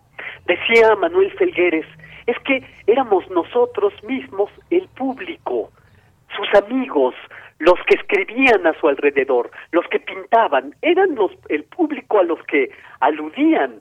Cuando a la generación de la ruptura le toca decir lo suyo, la generación se abre paso eh, a punta de golpes. Se abre coincidentemente un museo, el Museo de arte moderno que inmediatamente esta generación hizo su espacio y centro de operaciones junto con la Casa del Lago y alguna que otra cabaña de vacacionistas en Acapulco, en Tepoztlán o en Cuernavaca. Esta generación, la ruptura, toma la plaza a punta de golpes porque es la generación que guerreó contra el nacionalismo de pacotilla que asfixiaba al arte nacional. Eh, es una generación que fue defendida ah, a capa y espada por el pintor Rufino Tamayo y por Octavio Paz. Yo diría que el estilo de una generación es siempre una diferencia consciente y en esta diferencia consciente aparece la visión del artista, queda plasmada la visión de un artista. Cuando la diferencia consciente es el motivo por el cual los motivos se vuelven personajes dramáticos en el drama de una época, entonces podemos hablar de generación. La generación de la ruptura en México, década de los años 50, fueron artistas nutridos por numerosos estímulos estéticos, numerosos estímulos políticos y lúdicos. Muchas cosas estaban sucediendo en las artes a mediados del siglo pasado. En un momento voy a hablarles acerca de la apuesta por la abstracción eh, a la que se inclinó esta generación, pero hay que decir que esta generación a la que perteneció Manuel Felgueres tuvo en Juan García Ponce una generosa pluma que iluminó a través de ensayos y de brillantes páginas las experimentaciones plásticas de sus amigos. Toda generación desearía un Juan García Ponce. De los artistas de esta generación se ha escrito mucho, yo diría incluso demasiado. Octavio Paz legó valiosos textos acerca de esta generación, García Ponce, por supuesto, como he apuntado, eh, lo hizo también prolijamente, pero también al mismo tiempo hubo un enorme caudal de escritos que salía de las plumas de los propios artistas, que escribían diarios, ensayos, crónicas. Recuerden toda la, la obra escrita de José Luis Cuevas, Vladi también escribía, eh, hubo auténticos tratados de sintaxis visual, así Manuel Felgueres precisamente. Yo creo que probablemente el elemento más seductor de estos artistas fue la determinación de colocar un rostro humano, un rostro reconocible, allí donde sus antecesores habían colocado arquetipos, habían colocado máscaras, el arte revolucionario mexicano dictaba civismo, dictaba necesidad militante. Este arte nacido de la Revolución Mexicana fue un compendio de valores y eh, era primordial su sentido de legibilidad, que nadie se quedara fuera de sus significados porque desde luego sus significados eran comprometidos y todo lo que proviniera de la mano del artista al amparo de la luz de la revolución tenía que convertirse en una imagen conveniente. Cada cual, cada artista daba su comunicado civil, cívico, a la vista de todos, es desde luego el muralismo. Cuando la generación de la ruptura enfrentó sus contenidos artísticos a los de sus antecesores, de la primera y la segunda escuela de muralismo, lo hizo pareciéndose más a una reacción que a una revolución.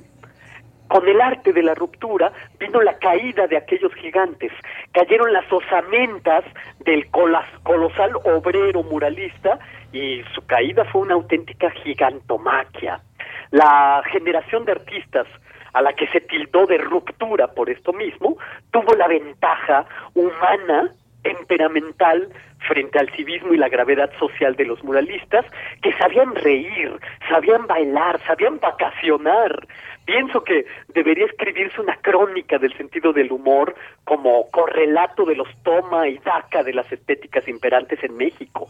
Esta generación de ruptura se lo pasaba muy bien.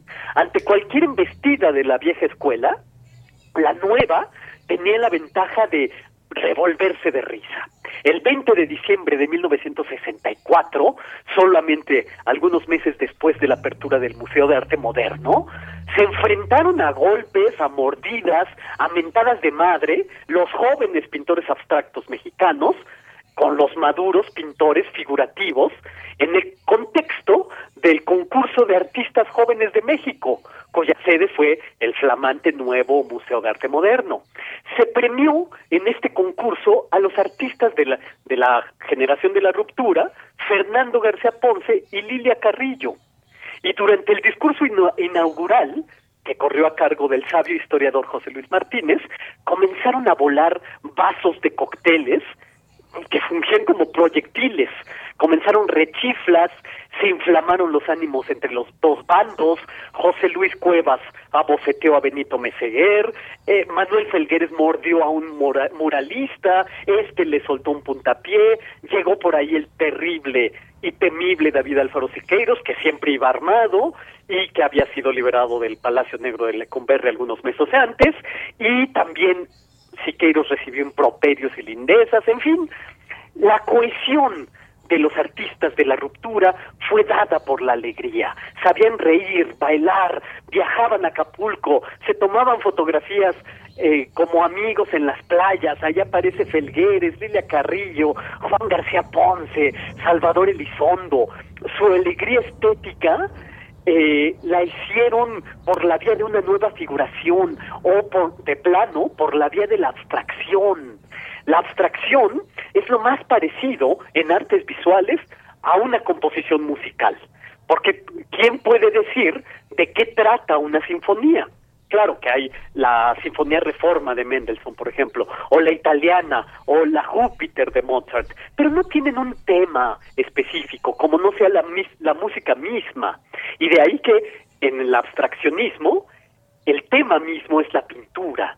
Hay un tratado del abstraccionismo en un libro de título Las bases para la estructuración del arte del artista Paul Klee y ahí el gran artista explica eh, las líneas activas, enumera los casos de la línea, explica lo que él llama las bases matemáticas para la formación de símbolos, eh, símbolos en movimiento, péndulos, espirales, flechas que se convierten en motivos plásticos, los motores internos de una composición, porque eh, la bidimensión, el cuadro tiene una energía interior, pero también está el libro de lo espiritual en el arte, del pintor también abstracto, Vasily Kandinsky, donde habla acerca de la abstracción como la más espiritual de las manifestaciones artísticas, porque eh, se fundamenta en unas ciertas reglas de composición para conformar una realidad fuera de las denominaciones al uso.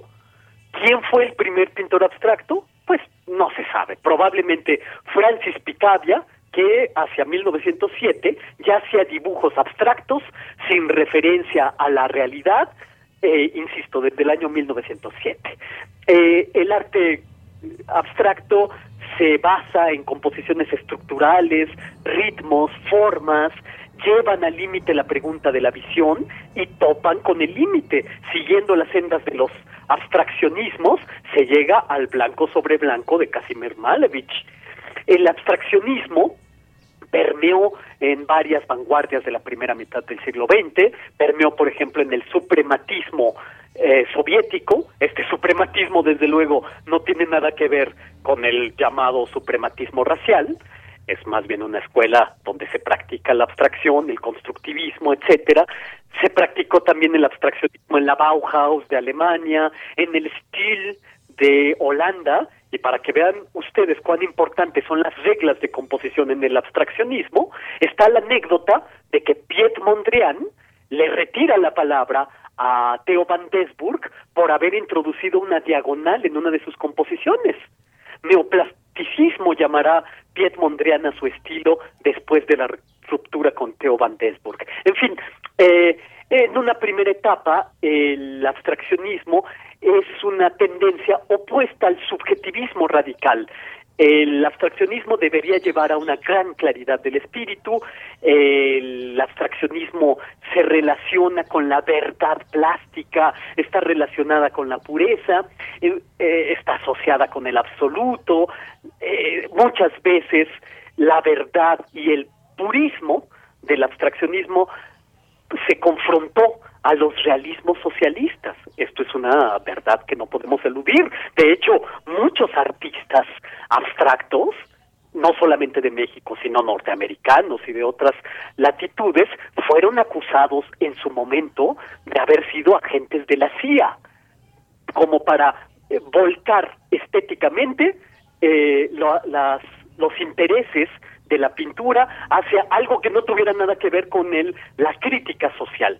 Y por supuesto que Manuel Felgueres no se libró de estas acusaciones de haber sido un agente de la CIA. Entonces, bueno, eh, en México el momento de la abstracción llega precisamente en los años 50 con la generación de la ruptura. Eh, se vive un momento muy bello de plena y desinteresada experimentación plástica porque el dinero no importaba. Los artistas de todos modos no estaban vendiendo sus obras. En mi próxima participación radiofónica voy a hablarles de Lilia Carrillo, de su abstraccionismo lírico, de Fernando García Ponce, para llegar después a la sintaxis visual de Manuel Felgueres, que es precisamente lo que ha eh, pivotado estas reflexiones acerca de el abstraccionismo y las confrontaciones a las que tuvieron que verse sometidos los pintores de esta generación para decir lo que tenían que decir, confrontándose con la escuela del muralismo mexicano. Y esto es, por el momento, lo que yo tengo que decir este lunes de 2020. Muy bien, por el momento. Otto, pues muchas gracias como siempre. Un abrazo. Encantado y hasta el próximo lunes. Claro que sí, Otto Cázares. Hasta la próxima. Adiós. Adiós. Prisma RU. Relatamos al mundo.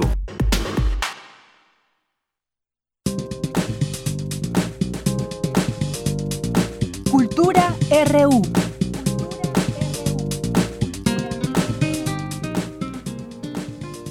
Bien, nos vamos a Cultura. Ya está Tamara Quiroz en la línea telefónica. ¿Qué tal, Tamara? Muy buenas tardes. Deyanira, muy buenas tardes. Es un gusto saludarte, saludar a todos los que nos acompañan. Gracias por seguir con nosotros. Ya nos acercamos a la recta final de nuestra transmisión y para iniciar la semana daremos seguimiento a una de las actividades que se han realizado en el Centro de Investigaciones Interdisciplinarias en Ciencias y Humanidades de la UNAM. Hace eh, algunas semanas estrenaron el audiovisual Las vidas múltiples de la flor de 20 pétalos, en una primera entrega ya les habíamos compartido la charla que tuvimos con Víctor Méndez, jefe del Departamento de Producción Audiovisual y Multimedia del CEIC y también productor de este audiovisual. Y en esta ocasión ampliamos las voces, la perspectiva de este trabajo que es parte del resultado de Hispanema, un proyecto que se centra en la cultura material, en la naturaleza del nuevo mundo y ciertas colecciones y espacios situados en la edad moderna. La investigadora principal de este proyecto es Jana Sherna. Ella dirige una serie de videos, documentales, monografías y también encuentros con especialistas de todo el mundo y a través de este proyecto ha investigado, entre muchas cosas, qué procesos se experimentan para que una flor, un animal, un espécimen eh, se transforme en mercancía, medicina o también en algún ejemplar codiciado para alguna colección. En este contexto, vamos a escuchar parte de lo que nos compartió la doctora Jana Cherna sobre el proyecto Hispanema y también el resultado de la investigación de las plantas desnudas. El principal objetivo del proyecto Hispanema es presentar espacios secretos y huellas abundantes de la naturaleza americana, ante todo nuevo hispana, es decir, mexicana en Europa Central, en la Edad Moderna. Y se trata de, la historia cultural de la ciencia. Prestamos la atención a varios contextos y fuentes, desde las pinturas de Archimboldo o interiores de, los castillos, gabinetes de las curiosidades, hasta los inventarios de las góticas jesuitas y queremos mostrar que la naturaleza no hispana mexicana estuvo presente en la Europa Central. También queremos mostrar cómo fue percibida. Queremos mostrar que las plantas tienen a partir de sus existencias materiales también sus vidas sociales y culturales, sus historias y memorias que pueden convertirse en objetos simbólicos, rituales y también objetos de la conversión. ¿Qué significan plantas, hierbas desnudas? Pues trabajamos y jugamos con, con esta categoría de, de la desnudez de las plantas, siguiendo el concepto del botánico alemán del siglo XVI, Otto Brunfeld. Él aplicó la expresión plantas desnudas, herbenude, a las plantas desconocidas por los autores clásicos, carentes de nombre latino. Entonces, todas las plantas americanas, es decir, también mexicanas, estaban desnudas para los europeos, aunque tenían sus propios significados, sus vidas anteriores y múltiples. Nosotros queremos mostrar cómo estas plantas viajaron o no viajaron a Europa y por qué olían y sabían bien para algunas culturas y por qué para otras sus olores y sabores fueron desagradables. Por ejemplo, como para los botánicos de Bohemia, el olor de cempasúchil fue algo desagradable, según ellos causó dolores de, de la cabeza, hasta lepra, etcétera, etcétera. Ella fue Jana Cherna, ella es la, la, guionista también y la investigadora de las vidas múltiples de la flor de 20 pétalos. Eh, escuchamos su voz. Y es que, bueno amigos, a través de esta investigación, a través del lenguaje audiovisual, podemos acercarnos a diversas perspectivas de algo que a veces se nos hace muy común, ¿no? En este caso, la flor de cempasúchil, una flor que vemos en nuestras festividades y que damos por hecho su existencia, pero que a través del audiovisual pues conoceremos su historia y también sus usos, porque eh, es así como se van tejiendo las redes de conocimiento, compartiendo entre la comunidad para llegar a más personas. La doctora Angélica Morales, quien es investigadora del SEIC, nos habló de la importancia de la colaboración entre instituciones y también del trabajo de Yana Cherna. Vamos a escuchar. Durante eh, este tiempo ella ha ido afinando su perspectiva. Ella se ubica claramente en los, en los estudios de la historia de la ciencia eh, cultural. Por tanto, sus preguntas siempre están eh, vinculadas con el tema de las emociones, de la sensibilidad, de la memoria de los sentidos. Eso hace su trabajo de muy particular y sobre todo y quizá ahí es una de las contribuciones más importantes de su trabajo, que ciertamente las historias naturales, en particular las plantas americanas, han sido estudiadas eh, sobre todo en Estados Unidos, en España, en Francia, pero habíamos tenido una interlocución poco más eh, delgada, ¿no? Con los países centroeuropeos. En ese sentido, el trabajo de Yana viene a conectar mundos que efectivamente, como, como lo, lo ha demostrado, pues estaban más que conectados. El audiovisual Las vidas múltiples de la flor de 20 pétalos se puede consultar en el canal de YouTube del CEICH y también pueden visitar la página oficial de este centro de investigaciones, asimismo seguir sus redes sociales para saber de este y otros materiales audiovisuales que estarán disponibles próximamente para todas y todos ustedes. Es importante eh, comentarles que el acceso es gratuito y también pueden compartirlo con quien quieran. También en su página pueden eh, conocer más del trabajo de la doctora Jana Cherna y de la doctora Angélica Morales y conocer más de sus proyectos e investigaciones. Deyanira, hasta aquí la información por hoy. Les deseo que tengan excelente tarde y por supuesto también te regreso a los micrófonos. Muchísimas gracias Tamara, nos escuchamos el día de mañana. Muy buenas tardes. Hasta mañana. Hasta mañana. Bien, pues nos quedan algunos minutitos.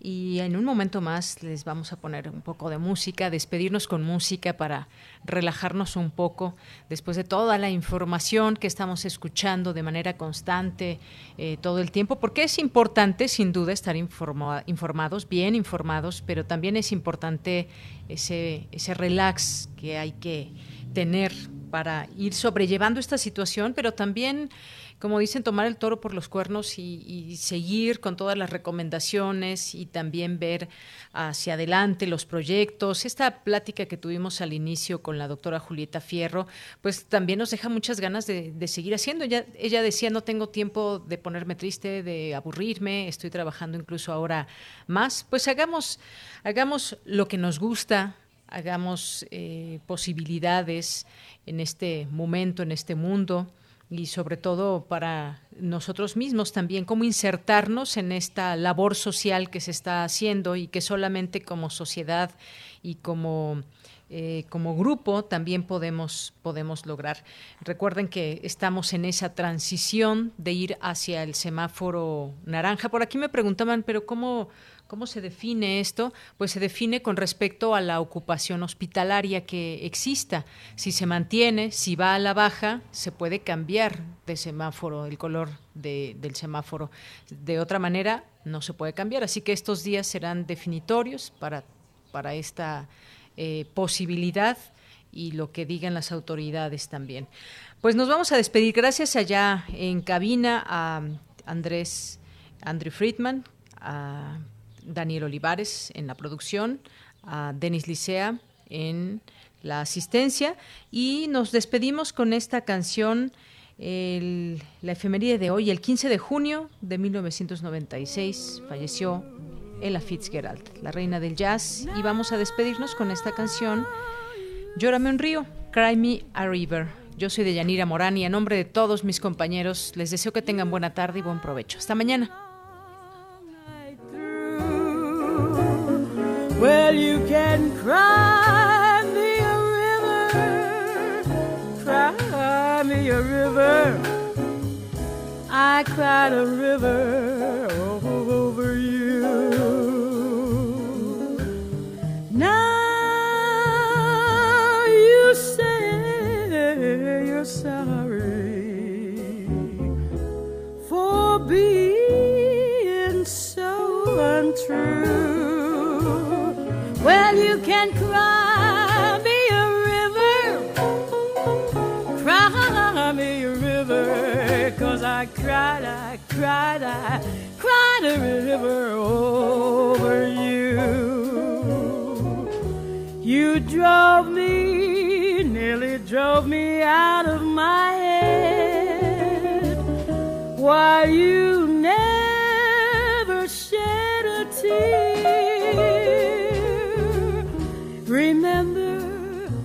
I remember all that you said.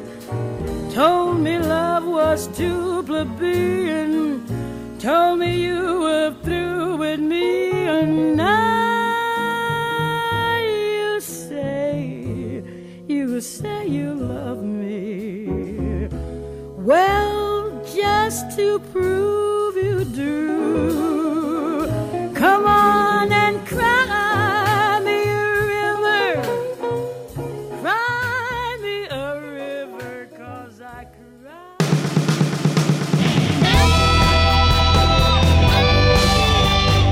RU.